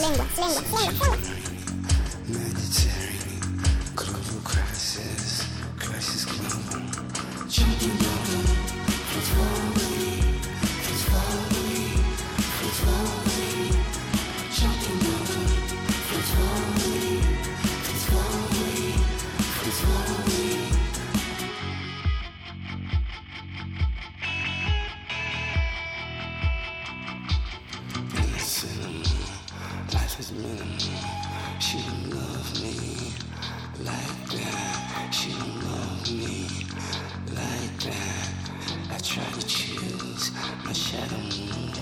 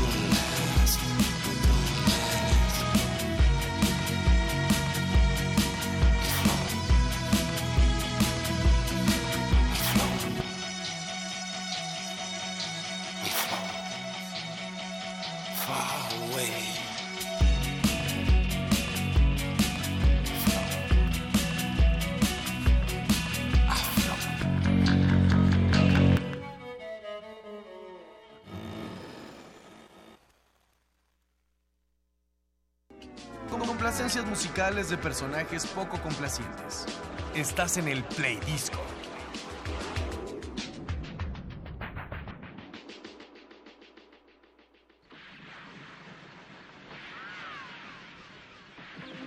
There is still time.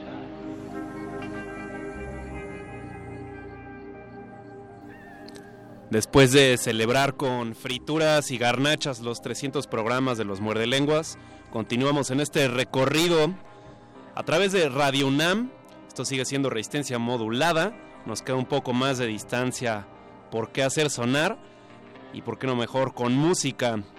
Eh, yo soy Betoques y la noche de hoy les compartiré el álbum de Akun Maya titulado Lo lindo de la vida. Akun Maya es un conjunto de Córdoba, en Argentina. Ellos se hacen este tipo de licuado a partir de ska, reggae, dub, rock progresivo y demás. Vale la pena que los escuchen, sobre todo por los arreglos orquestales que tienen. Este álbum está disponible a descarga gratuita, como debería de estar la música. La cultura no se debería negociar. Y los invito a que se metan a cassetteblog.com, cassette con doble S y doble T. Ahí está disponible a descarga gratuita junto con toda la música que ofrece este blog. Como siempre, con mano en alto, como los de Shelbyville para el copyleft. Todo a descarga gratuita, una vez más, lo repito. Y con esto los dejaremos por esta noche Resistencia, pero mañana seguimos en las andadas a partir de las 9 de la noche aquí en Radio UNAM 96.1 de sus orejas. Buenas noches, gracias a José Jesús Silva en la operación, Eduardo Luis en la producción, Luis Flores en el alma, en las letras, en todo lo que suene. Seguimos en sintonía.